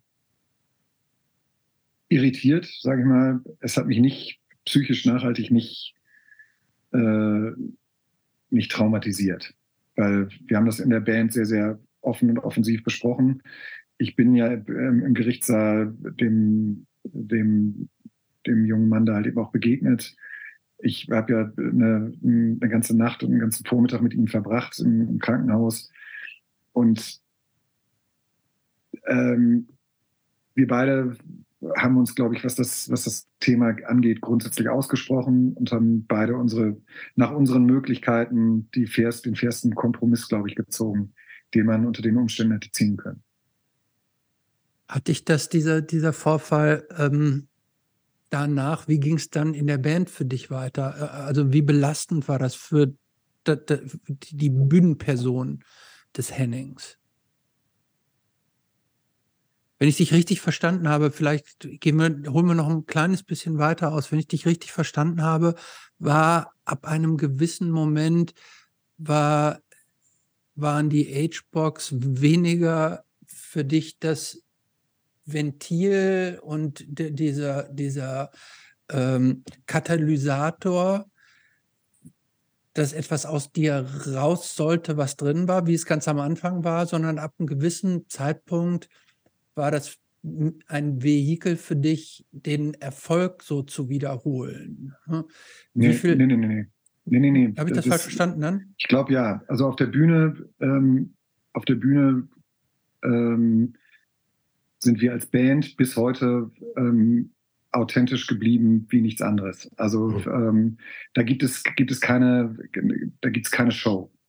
Nichts. Also nicht, und auch alles, was da rauskommt aus mir und aus jedem anderen Bandmitglied, ist, äh, ist 110-prozentig ähm, authentisch. Da gibt es nicht nichts, gab es nie diesen Moment, wo ich überlegt habe, jetzt gieße ich mir mal ein ähm, Wasser über den Kopf und, und schüttel, ah, okay. schüttel meine mhm. Haare oder reiß mir das T-Shirt vom Leib, sondern es war immer sehr, sehr ähm, okay. mhm. impulsiv und ähm, ja auch, ich meine, wir haben es, also das erste Businessgespräch mit unserem Plattenlabel war, sag mal, was machen denn die jungen Leute, die auf die Bühne rennen und von der Bühne runterspringen? Mhm. Also mhm. Stage Diving war ja tatsächlich, das könnt ihr vielleicht bestätigen, damals im, um, ja, im Hardcore, im Hardcore-Bereich kam das ja erst auf, ja. Ende, der Ende der 80er mhm. Jahre. Mhm. Also das heißt, selbst im, im Punk-Bereich gab es das Anrotzen und das, das Pogo-Tanzen, aber das, dieses, dieses Stage-Diving, und Crowdsurfing, das, das war ja im Prinzip dieser, dieser totalen Underground-Szene zuzuordnen. Entnommen, ja. Und jetzt ist übrigens krass, wie, das macht ja, machen ja alle Bands jetzt gefühlt so, ne? Also auch so ja, echte Popmusik und so. Ja. Gedeift. ja. Bei, bei, bei Billie Eilish gibt es Moshpit dann und uh, Wall of Death und sowas, ne? ja, aber Gott, so, ja. so ist es immer. Es gibt ja auch Led Zeppelin T-Shirts bei H&M. Ja.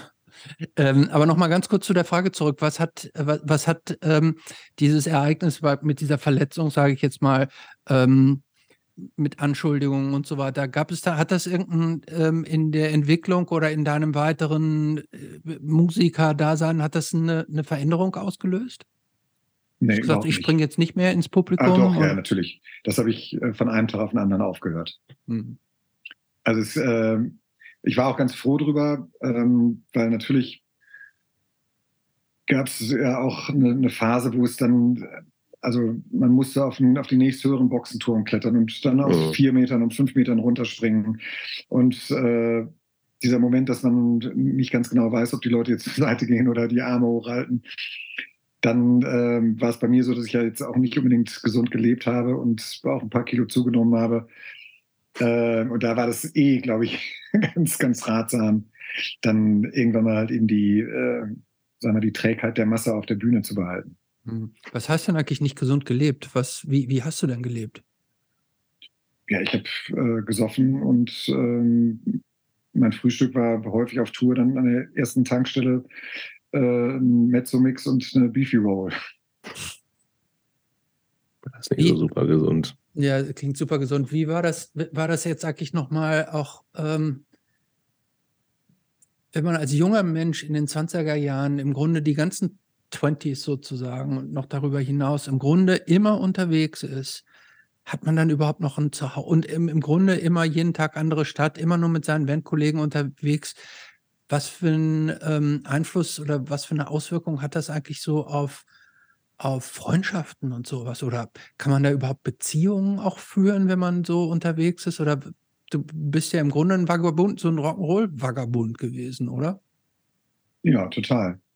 Und ähm, Beziehungen, ich kann das ja nur von, von meiner Warte aus beurteilen, sind eigentlich fast nur über Distanzen möglich. Ne? Also so wie ich das bei Freunden kenne, die halt eben, keine Ahnung, sich äh, fünf Tage die Woche halt eben, also die, wo ständig dieser ähm, Präsenzaustausch da ist, Präsenzkontakt da ist und man, man sieht sich regelmäßig. Das, das kannte ich nie. Also meine mhm. Familie war die Band. Ich habe die wichtigsten Familienereignisse in den 90er Jahren nicht miterlebt, weil wir unter, ständig unterwegs waren. Und auch bis heute ähm, ist es bei mir, das ja der Grund, warum ich in Berlin, Münster und in Ramsau halt eben mich heimisch fühle aber was ich auf jeden Fall in den letzten zwei, drei Jahren äh, wieder erlebt habe, ist, dass, dass meine Freunde tatsächlich in Münster sind. Das sind auch alles Leute aus meiner Schulzeit. Und dass ich da dieses, äh, dieses Heimatgefühl wieder sehr, sehr zu schätzen weiß. Also es ist nie verloren gewesen. Es war abhanden gekommen, will ich gar nicht mehr sagen. Es wurde, wurde von meiner Seite aus wenig gepflegt. Aber ähm, dass dieser, die, diese Bindung noch da ist und noch da war, das war für mich dann tatsächlich auch so in dieser Krisenphase eine große Rettung. Ich habe nochmal, also Edgeblocks hat, ist ja auch also mehrere Phasen durchgegangen, hast du jetzt auch schon gesagt. Also gab dann noch, noch neuere Alben, ihr spielt auch immer noch oder wieder. Ähm, ich habe mir jetzt im Vorfeld äh, zum Gespräch heute meinen Haufen Videos von euch angeguckt. Gibt's das? Die gibt eine ganze Menge. Und ich, ähm, vorhin ja schon gesagt, ich fand, also für mich, ich fand diese, diese Comic-Trilogie quasi so, ne, um Rise High rum, die ist für mich ganz gut gealtert. Aber es war ja alles auch noch die Zeit in den 90ern, wo es wirklich auch noch viel Kohle in diesen Videos gesteckt hat, ne? Also, ich glaube, absurd viel teilweise, hast du ja auch schon gesagt. Was, äh, und viele Videos dachte ich mir, boah, ich, ist schon schwierig, finde ich, so im Nachhinein, so mit es sind sehr, ich habe viel zu viele, weil sie in der Band nicht vorkommen, Frauen in Bikinis gesehen in euren Videos. Ja. Wo ich mir gedacht habe, warum denn bloß? Ähm, aber was ist ein Video, wenn du, wenn du ein Video äh, nennen könntest, was dir irgendwie eine beson besonders in Erinnerung geblieben ist, abgesehen von Rise and High, weil es vielleicht so das erste war. Also, ja, also das, ich glaube, also erstmal glaube ich, dass wir ähm, äh, Pioniere waren bei vielen, bei vielen Dingen. Und wie Pioniere das häufig so an sich haben, wie, also bei uns war es so, dass wir dann die Entwicklung des, der, der Videos, ähm, also wir haben Maßstäbe gesetzt mit den ersten Videos und haben dann die Weiterentwicklung nicht wirklich ernst genommen mhm. und ähm, dachten da ja, jetzt kann man mal einfach mal ein, ein Treatment mal so überlesen und ähm, haben dann nicht so viel Sorgfalt an den Tag gelegt, um, um dieses Medium halt eben auch äh, sinnvoll für uns zu nutzen. Das, was wir dann 2007 auf jeden Fall wieder getan haben, im Jahr als YouTube zum ersten Mal eine, eine Relevanz spielte, ähm, war es dann so, dass äh, wir dieses äh, ähm, Countdown to Insanity mhm. Video gedreht haben. Und damals haben wir auch die Platte wieder bei George Glück gemacht, ähm, als wir zu ihm zurückgekommen sind. Und dann sagte er, ich höre keine Single. Da habe ich gesagt, doch, hier, wir machen das Album, das haben wir uns jetzt verdient. Äh, wir wollen das Album genau so machen. Ja, was soll denn Single werden? Da habe ich gesagt, Counter to Insanity. Dann sagte er, ja, das ist, ist keine Single, da müssen wir nochmal dran arbeiten, da müssen wir nochmal ins Studio. Da habe ich gesagt, nein, wir gehen nicht nochmal ins Studio. Love it or leave it. Und dann, ja, wie stellst du mir das Video vor?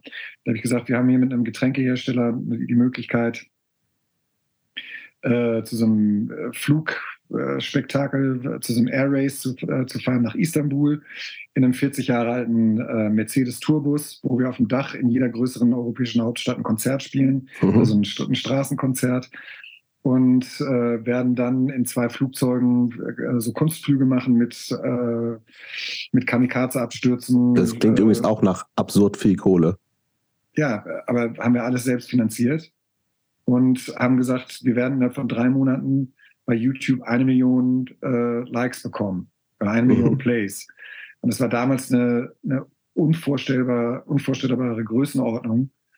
Und ähm, da hat George Glück gesagt, das, Henry, du hast doch Flugangst, das macht dir nie im Leben. Naja, dann haben wir das gemacht und haben zwei Wochen lang gedreht. Und ähm, das war quasi mehr oder weniger so ein, so ein Roadtrip.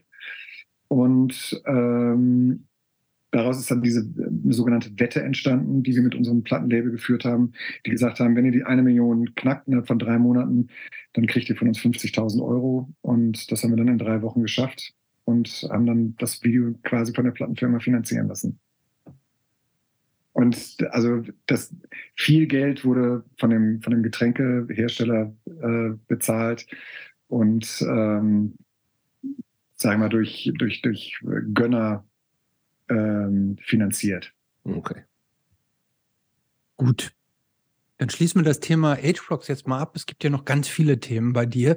Äh, wir haben jetzt als nächstes bei uns auf der Liste diese ganz andere Band, äh, die gefühlt so wahnsinnig weit davon weg ist, was du mit den H-Blocks gemacht hast, nämlich die Söhne Mannheims.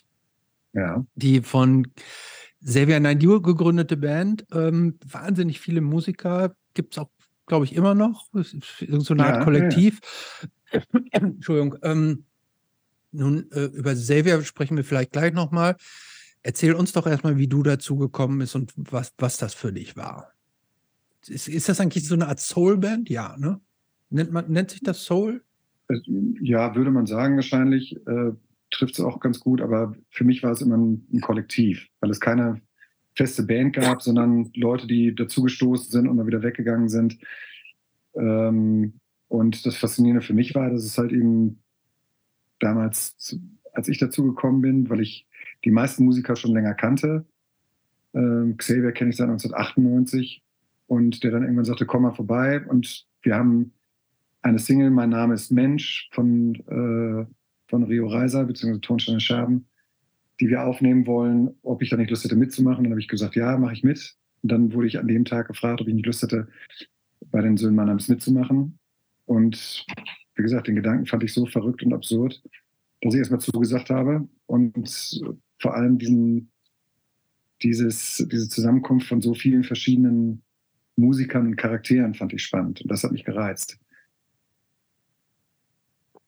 Wie hat, das, ja, mach du, wie hat sich das unterschieden jetzt in, äh, du warst bei den Age-Blogs praktisch der Frontmann, so das Alpha-Tier.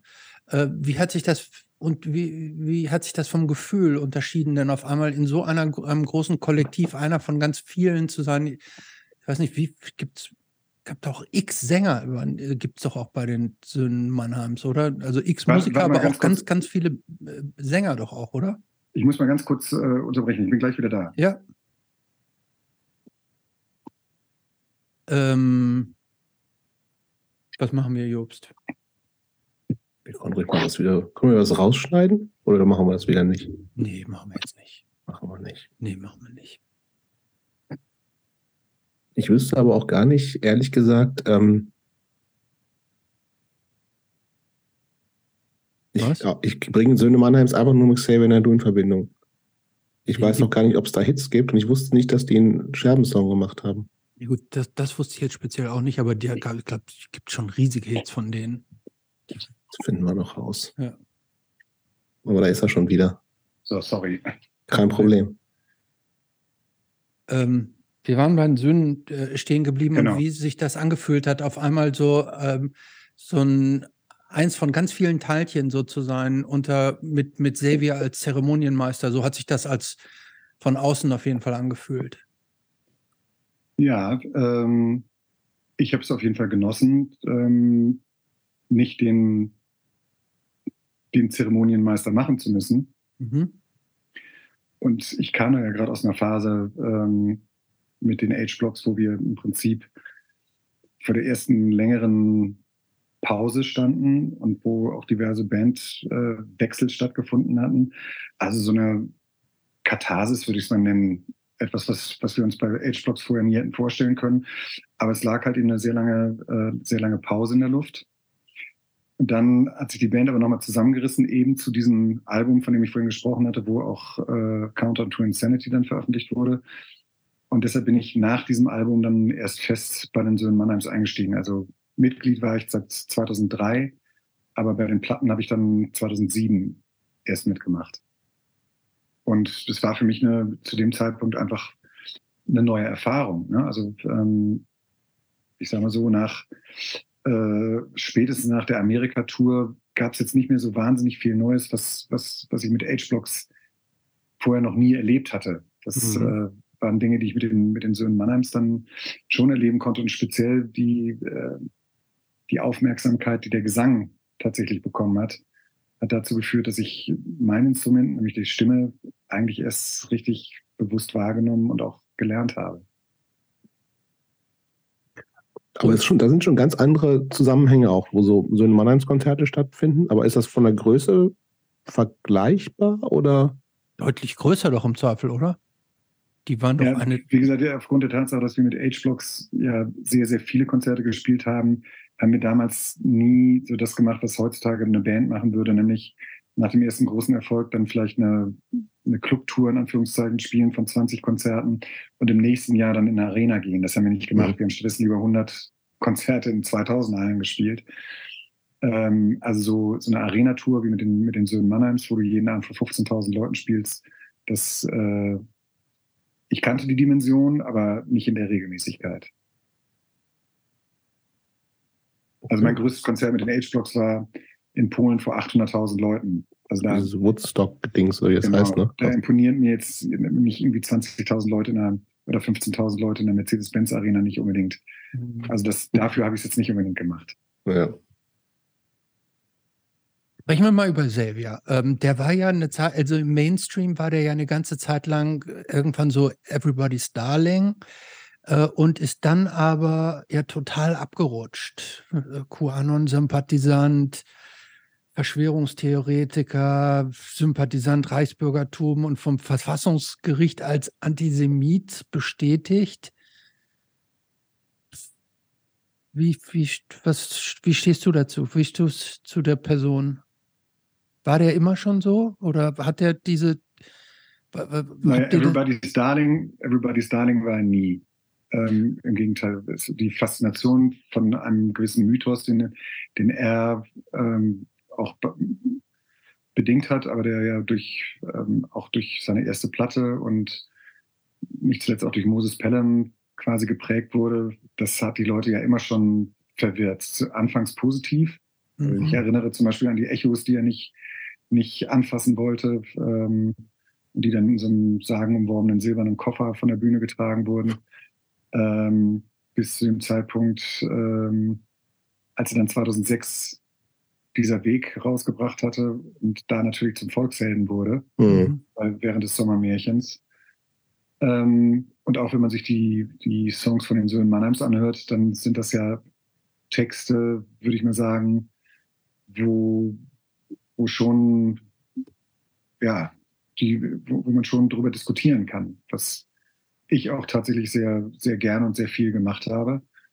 Und ähm, für mich war es aber tatsächlich ein, ein, Kollektiv, in dem Meinungen zugelassen wurden, solange, ähm, solange wir ähm, damit niemand die Freiheit des anderen halt eben nicht, mhm. nicht, beschnitten oder begrenzt haben.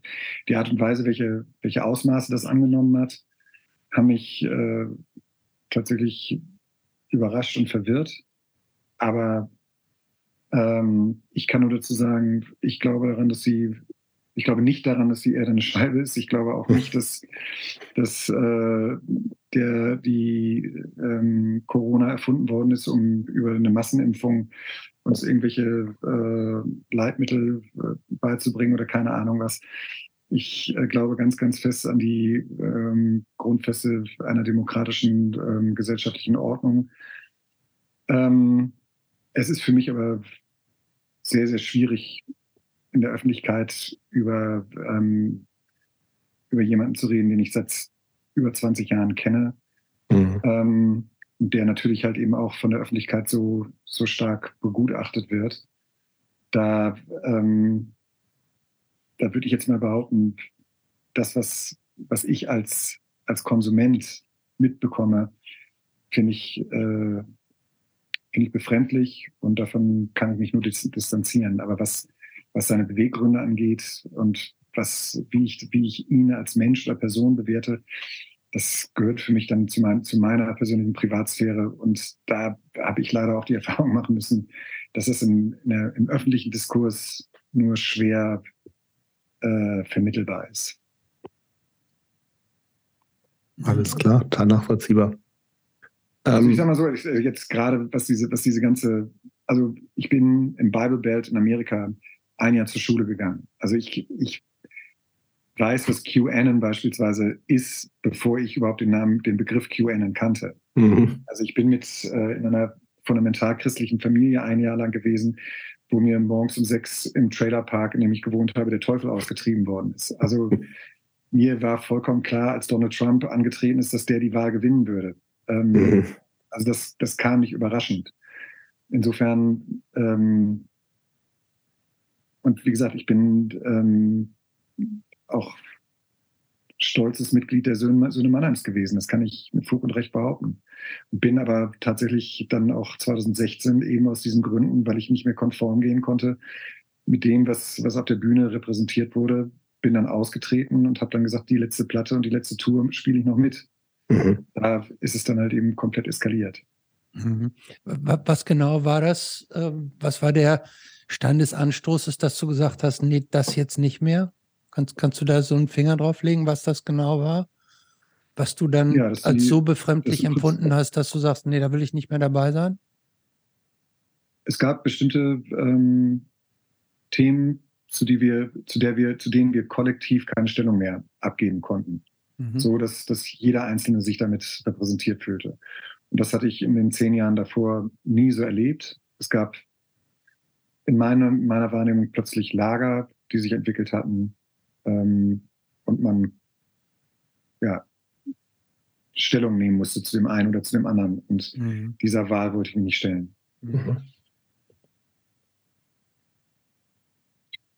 Und natürlich der Tatsache, dass äh, die Ansichten, ähm, dass, es diverse Ansichten gab, die auch auf der Bühne vertreten wurden, äh, mit denen ich mich einfach nicht identifizieren kann. Mhm. Und die ich auch falsch finde.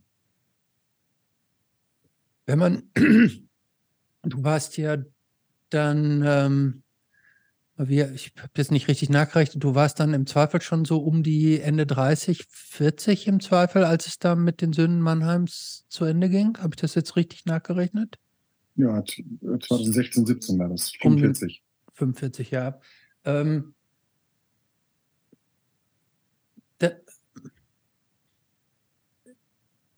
hast du, also spielen da auch so Überlegungen eine Rolle, dieses, was mache ich dann jetzt als nächstes? Das ist ja auch, wenn dieses Musikersein im Grunde ja auch der Beruf ist, um den täglichen Lebensunterhalt so zu finanzieren.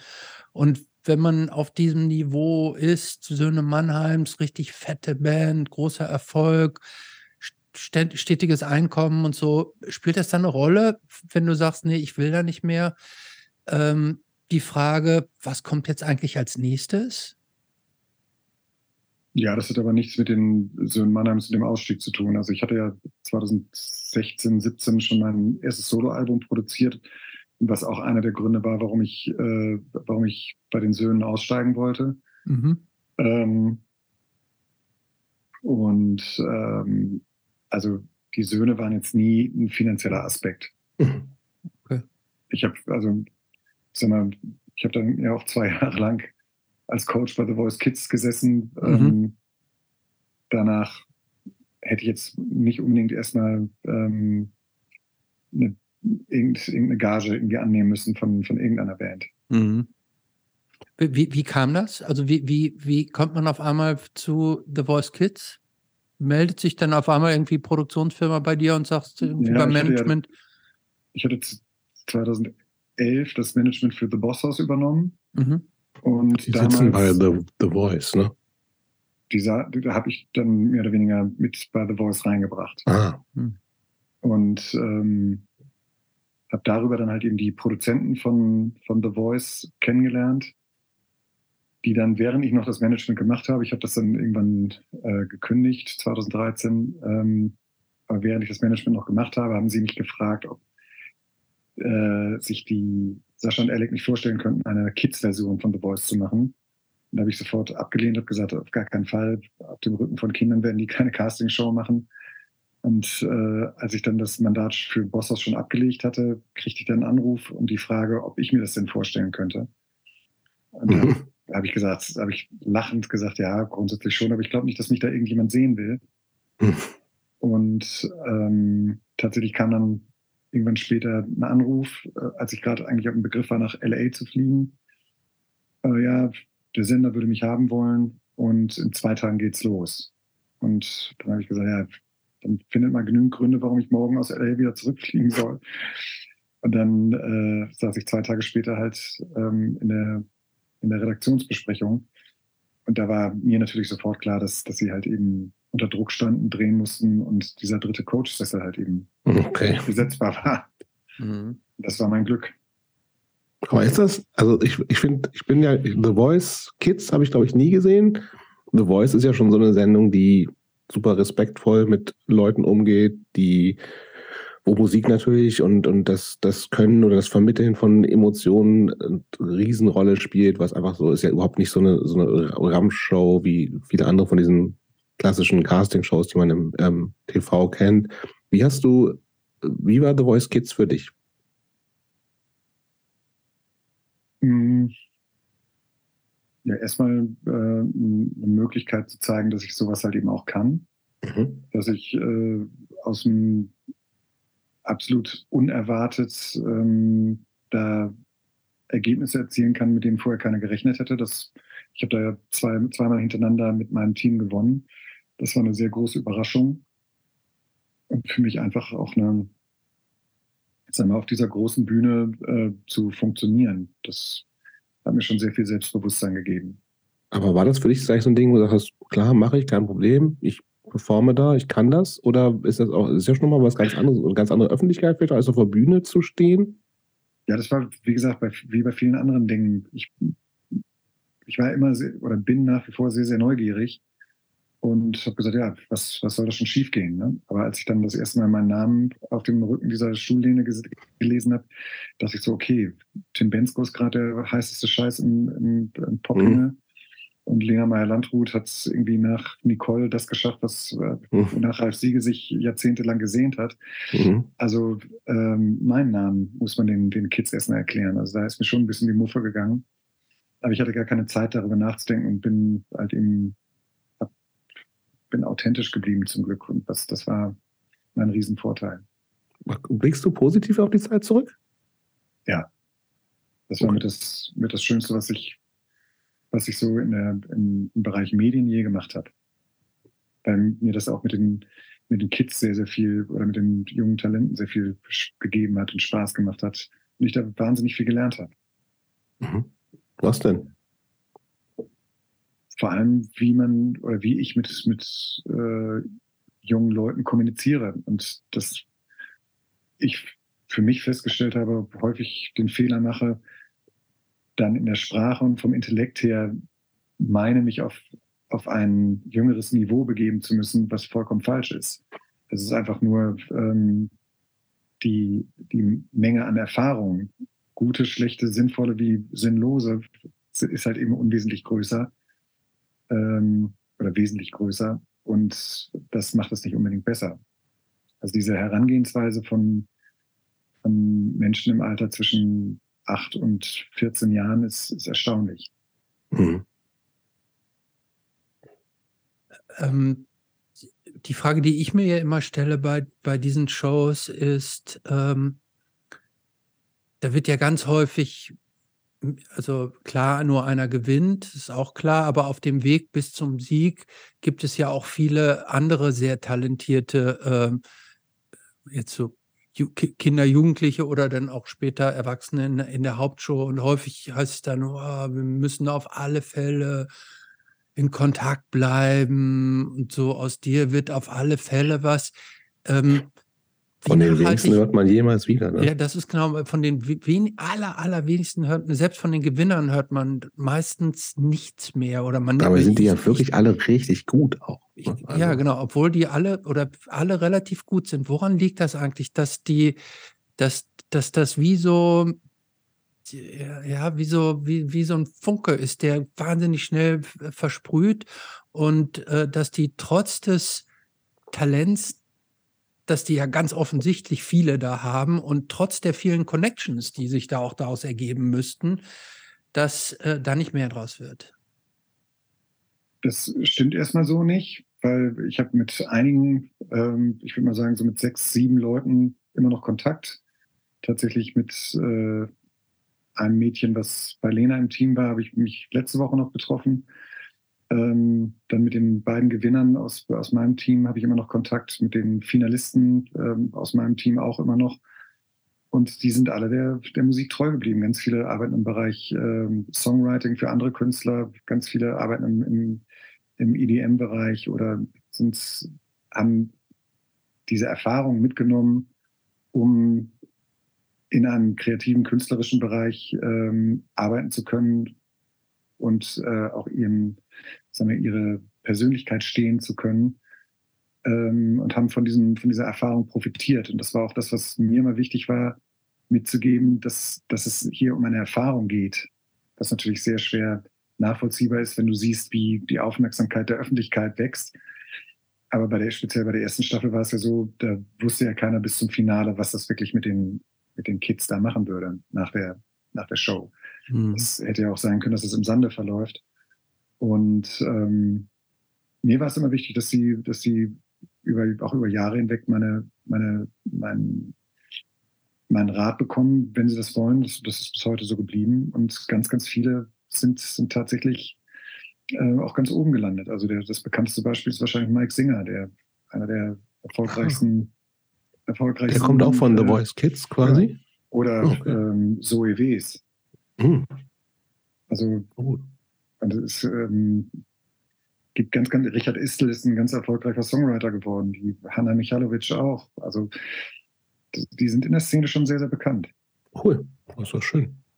Guck mal, das muss ich sagen, war mir komplett unbekannt. Nee, mir auch. Äh, also, ähm, also man nimmt das als normaler Konsument, äh, nimmt man, oder ich nehme es nicht wahr. So, also, aber ist ja gut, die, wenn da mehr draus wird, so, ne?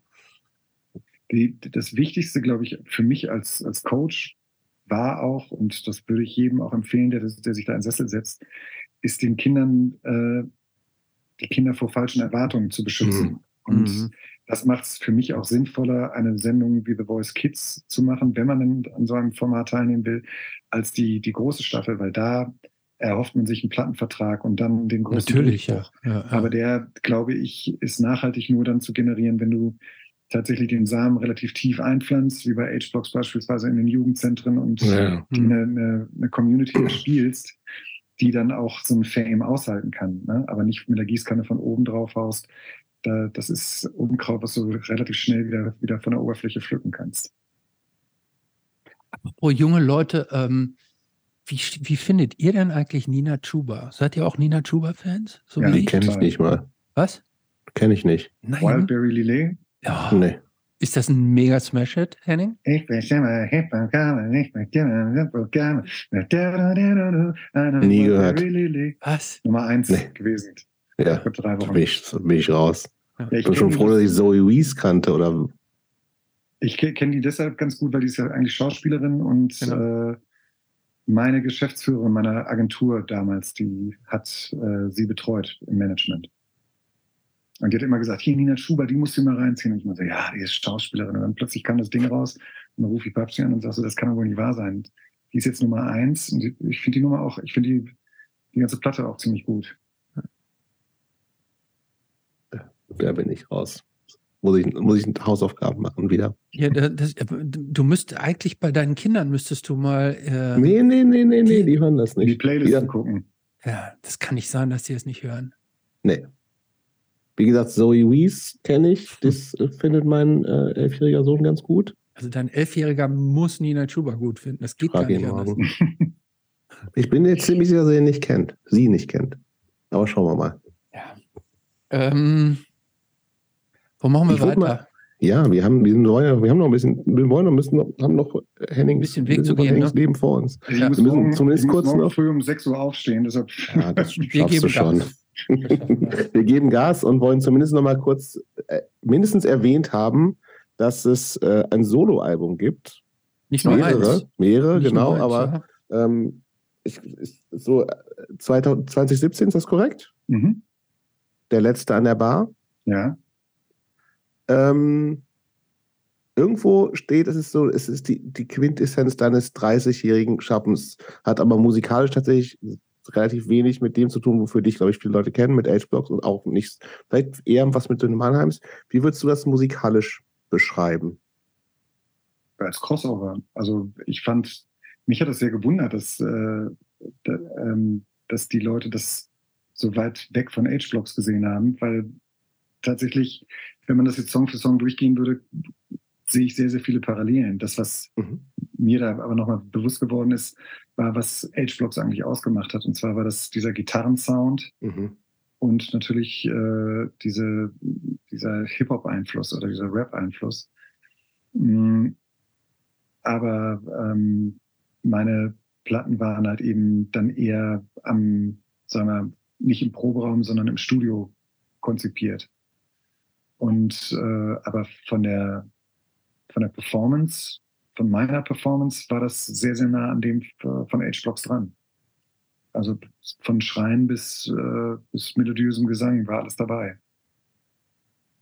Aber heißt Soloalbum in dem Fall, da ist ganz, du hast alles ausgemacht?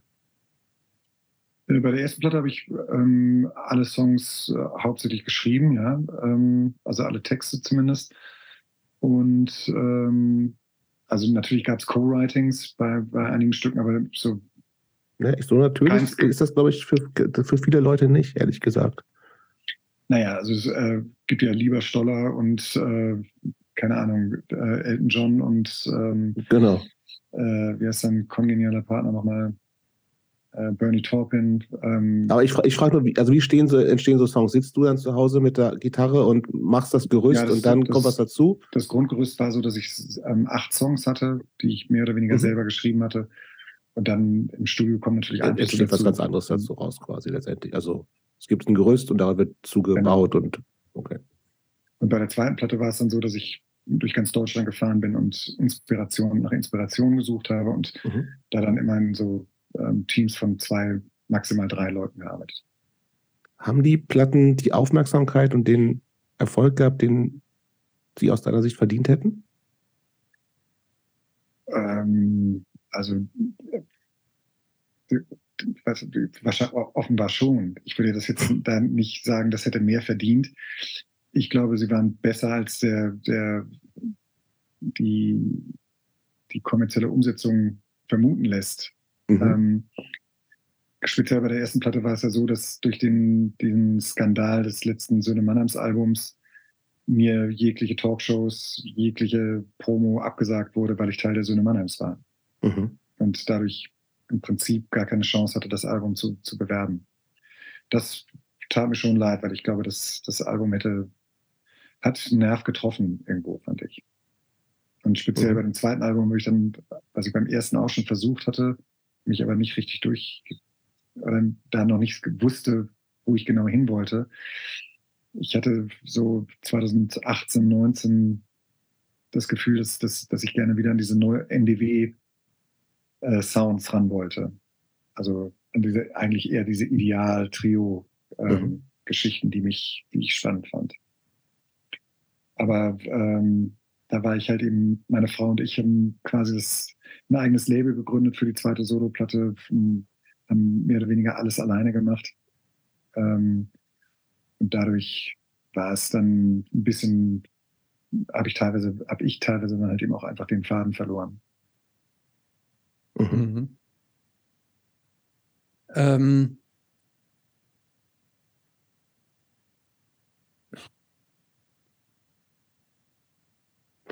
Ja. Ja, ich, ich versuche gerade, ich äh, versuche gerade den, den Faden zu nochmal aufzunehmen, den ich gerade dazu hatte. Diese, ähm, ja, die Frage war, gibt es eigentlich den typischen Henning WLAN Fan dieser Solo-Sachen? Kann man, kann man den, was es gibt, gibt es den Typus? Wer, wer ist, wer schwört auf, auf dich? Nee, das glaube ich nicht. Glaube ich tatsächlich nicht. Also Zu gibt, bunt.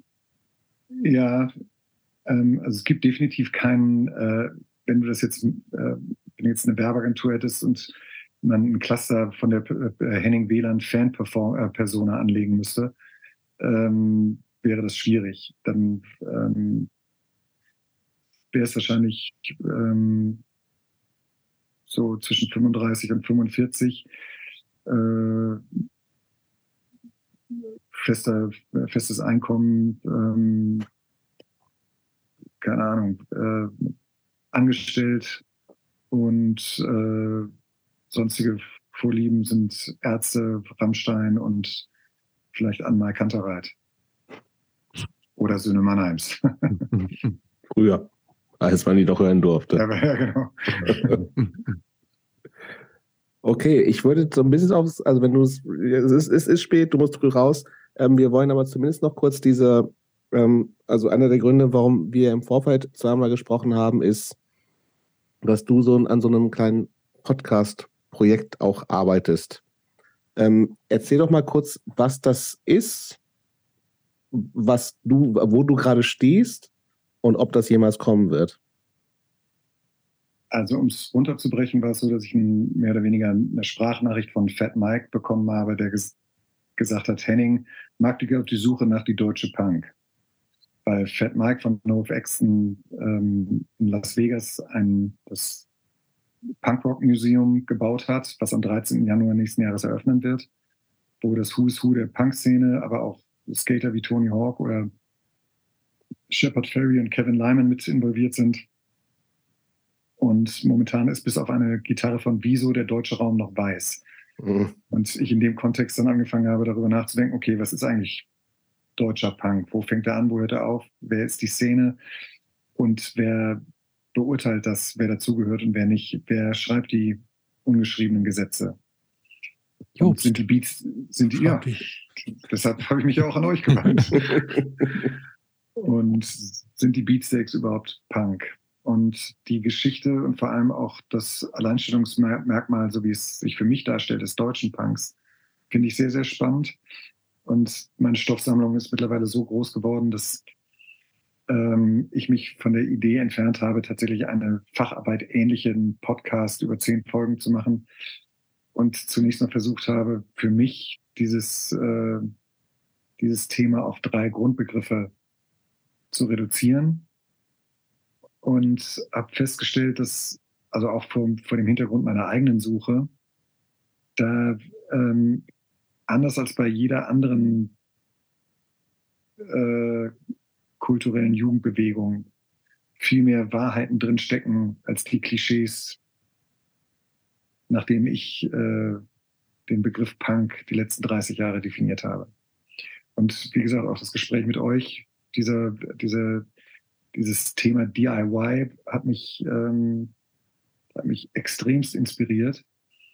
Und dann auch weitere Gespräche mit vielen anderen Leuten aus dem Bereich oder aus dem Umfeld, wo ich gemerkt habe, dass, dass es halt eben einfach so unglaublich viele Facetten gibt, aber dass es eigentlich immer ähm, auch der Glaube an etwas war und auch der Glaube daran, das, das selber, selber umsetzen zu können. Und auch vor allem, dass es sehr, sehr fameless ist. Also es geht gar nicht, es geht gar nicht um den, tatsächlich nicht um den Kommerz. Wenn, wenn ich versuche, das Destillat von, von Punk für mich äh, mal zu beschreiben. Es geht tatsächlich eher um eine, um eine Bestimmung, etwas für sich zu finden, wofür man, wofür man kämpfen möchte. Bei deiner Recherche, ähm, was hat dich da am meisten überrascht? Oder gab es da etwas, was dich überrascht hat? Du hast ja selber schon gesagt, irgendwie dieser Be Begriff des Punk und das Label war dir natürlich viele Jahre schon bekannt und ist immer wieder aufgetaucht und kennst äh, auch aus deinen Touren Leuten, die dann näher mit verwandelt waren. Aber jetzt, äh, in dem Moment, wo du da tiefer eingestiegen bist und mehr reingeguckt und recherchiert hast, gab es da irgendwelche Überraschungsmomente, dass du gesagt hast, ach, das hatte ich so noch nicht auf dem Zettel? Ja, also der erste große Überraschungsmoment, muss ich sagen, war Jens Rachut. Mhm. Vor allem, äh, ich glaube, ihr habt ihn auch schon mal gehabt, ne? Nee, noch nicht. Nee. nee.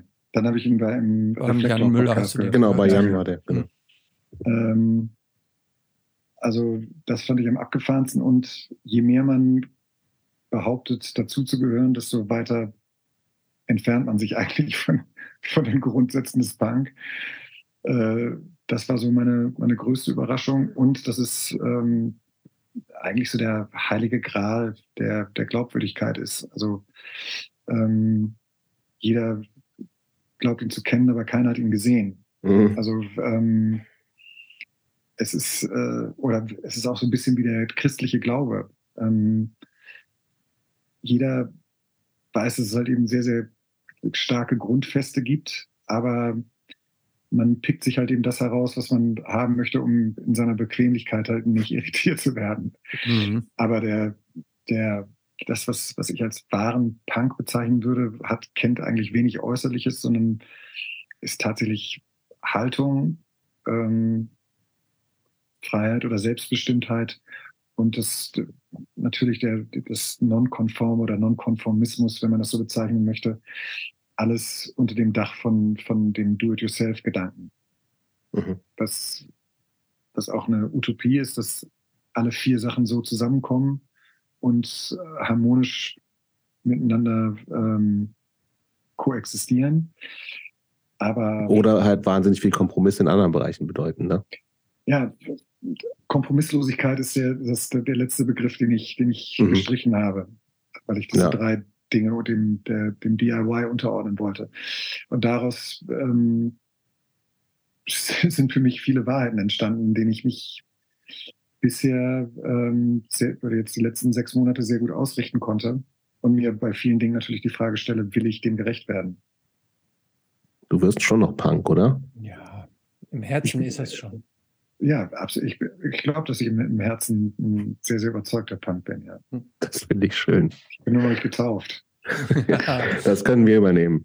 Jetzt vielleicht. Vielleicht ist das, vielleicht ist das wieder eine Taufe. Wir wissen es nicht. Wir wissen es nur noch nicht so genau. Also du, du müsstest ihn ja mit irgendeiner Sojamilch taufen oder so. Ne? Ja.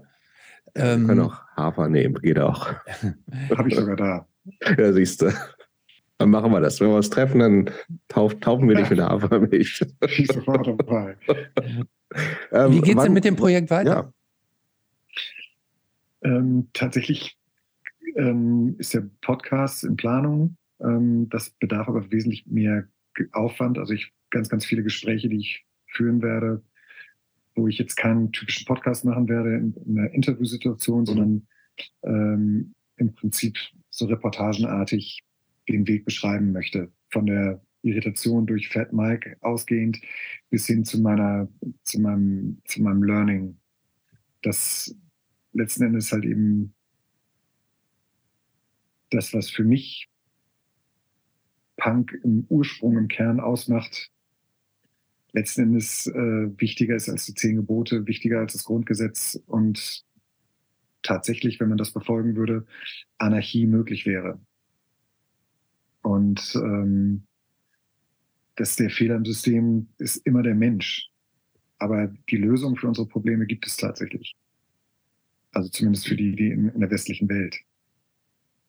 Und ähm, deshalb glaube ich, ist es ist meine Suche nicht unbedingt äh, zu stillen dadurch, dass ich einen zehnteiligen Podcast mache, sondern ähm, ich will auf jeden Fall weitersuchen und versuchen zu gucken, ob äh, diese drei Begriffe, mit denen ich, äh, und die, diese drei Begriffe unter dem Dach des DIY-Gedanken ob die meiner Prüfung standhalten. Das kann ein Bühnenprogramm sein, das kann ein Podcast, ein Buch, es kann auch, keine Ahnung, was sein. Das kann, mhm. können Interviews sein.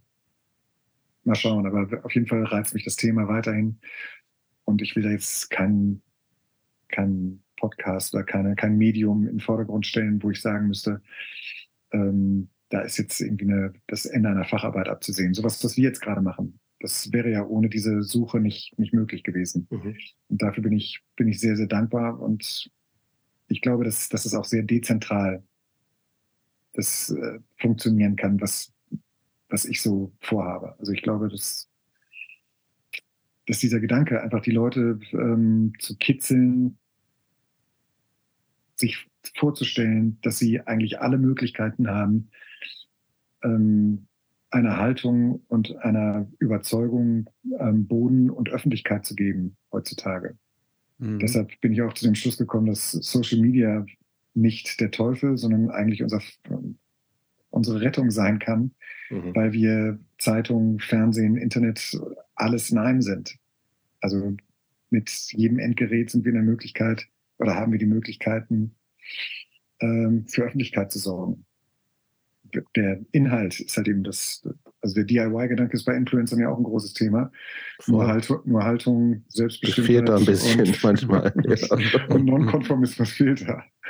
Mir fällt bei dem Ding immer nur noch, also immer mal wieder auch, äh, es gab so eine ganz kleine befreundete Hardcore-Band, die hießen Soma.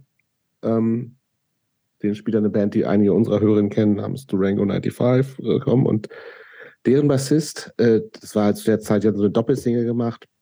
Und das war die Zeit, wo diese ganzen kleinen Hardcore-Bands immer noch, also als Prä-Internet und so, ne, also wir sind so Mitte der 90er, tausende Zettel, jedes Bandmitglied schreibt noch alles Mögliche, kleinen Aufsatz, was mit rein und so. Und bei äh, meinem Kumpel Jan, der da mitgespielt hat, da, der hat auch so ein kleines so ein Mini-Manifest geschrieben.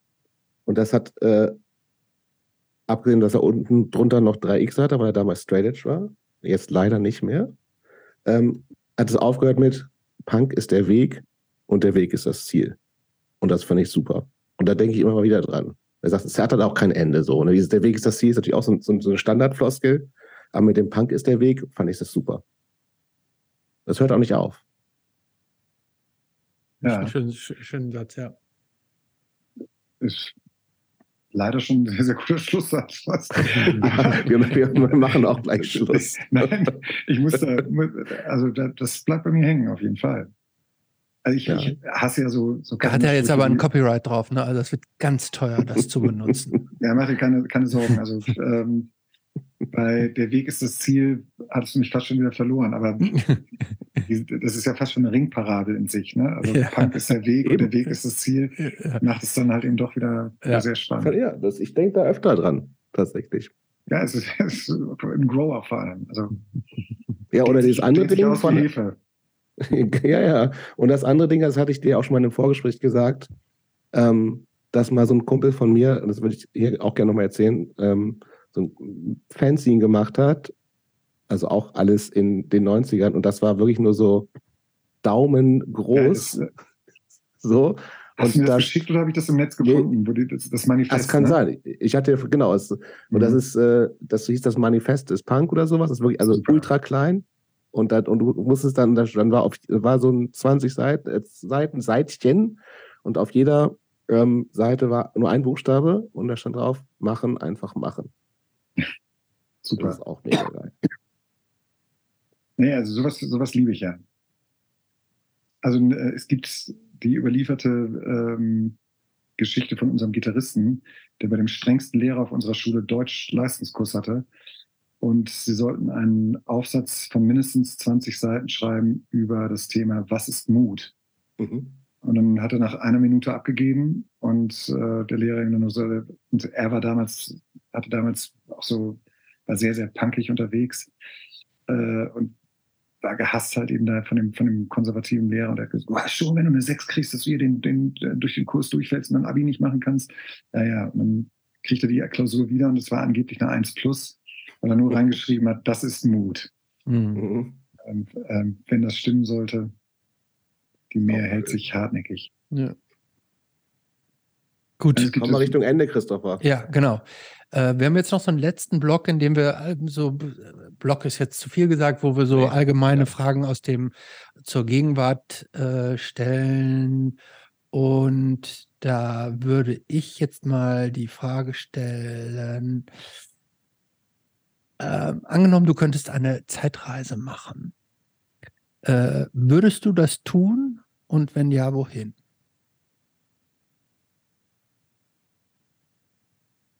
Gegenwart, Zukunft, also Vergangenheit, Zukunft?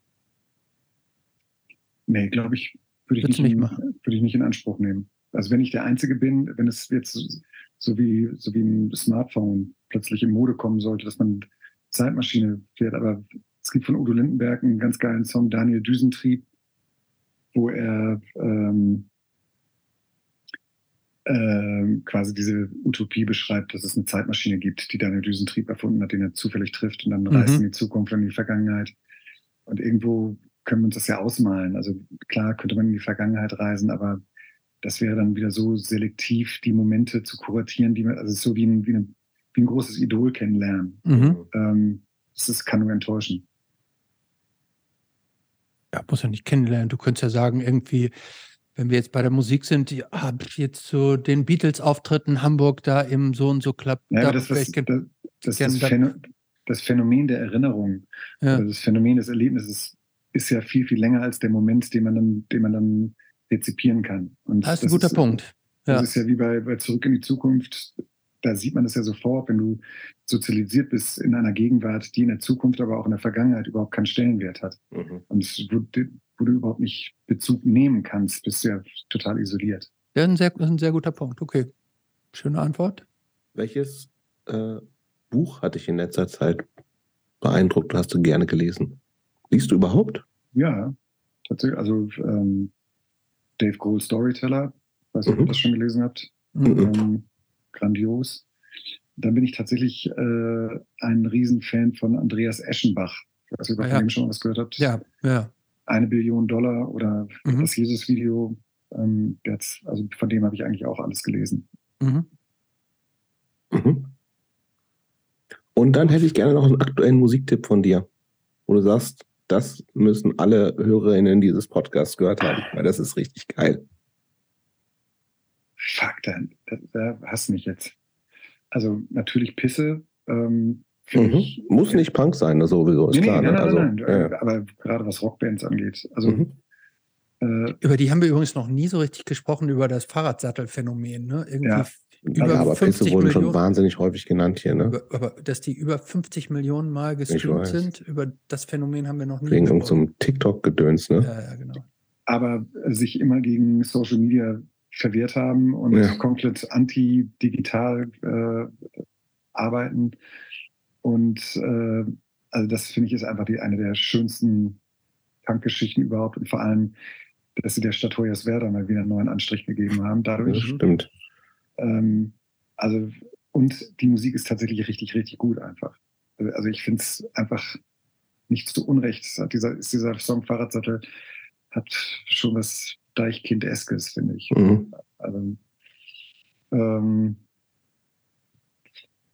ja, dann Lonely the Brave kann ich äh, noch, ähm, noch. Was empfehlen. ist das? Das sagt mir gar nichts.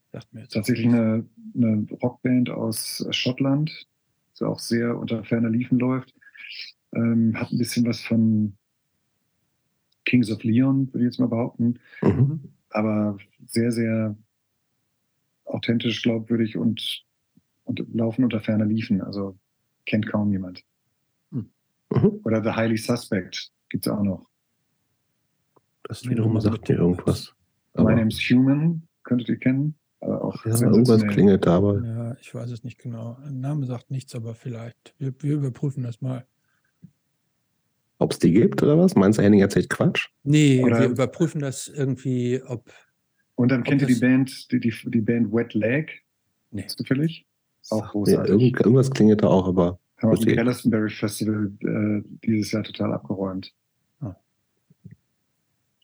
Letzte ja. Frage, Christopher. Ja, ähm, was würde der 15-jährige Henning vom Henning 2022 denken?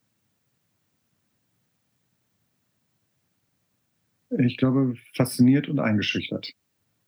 Wovon fasziniert und wovon eingeschüchtert? Hm, fasziniert von der Geschichte, von der Vorgeschichte und eingeschüchtert von der Präsenz. Gut.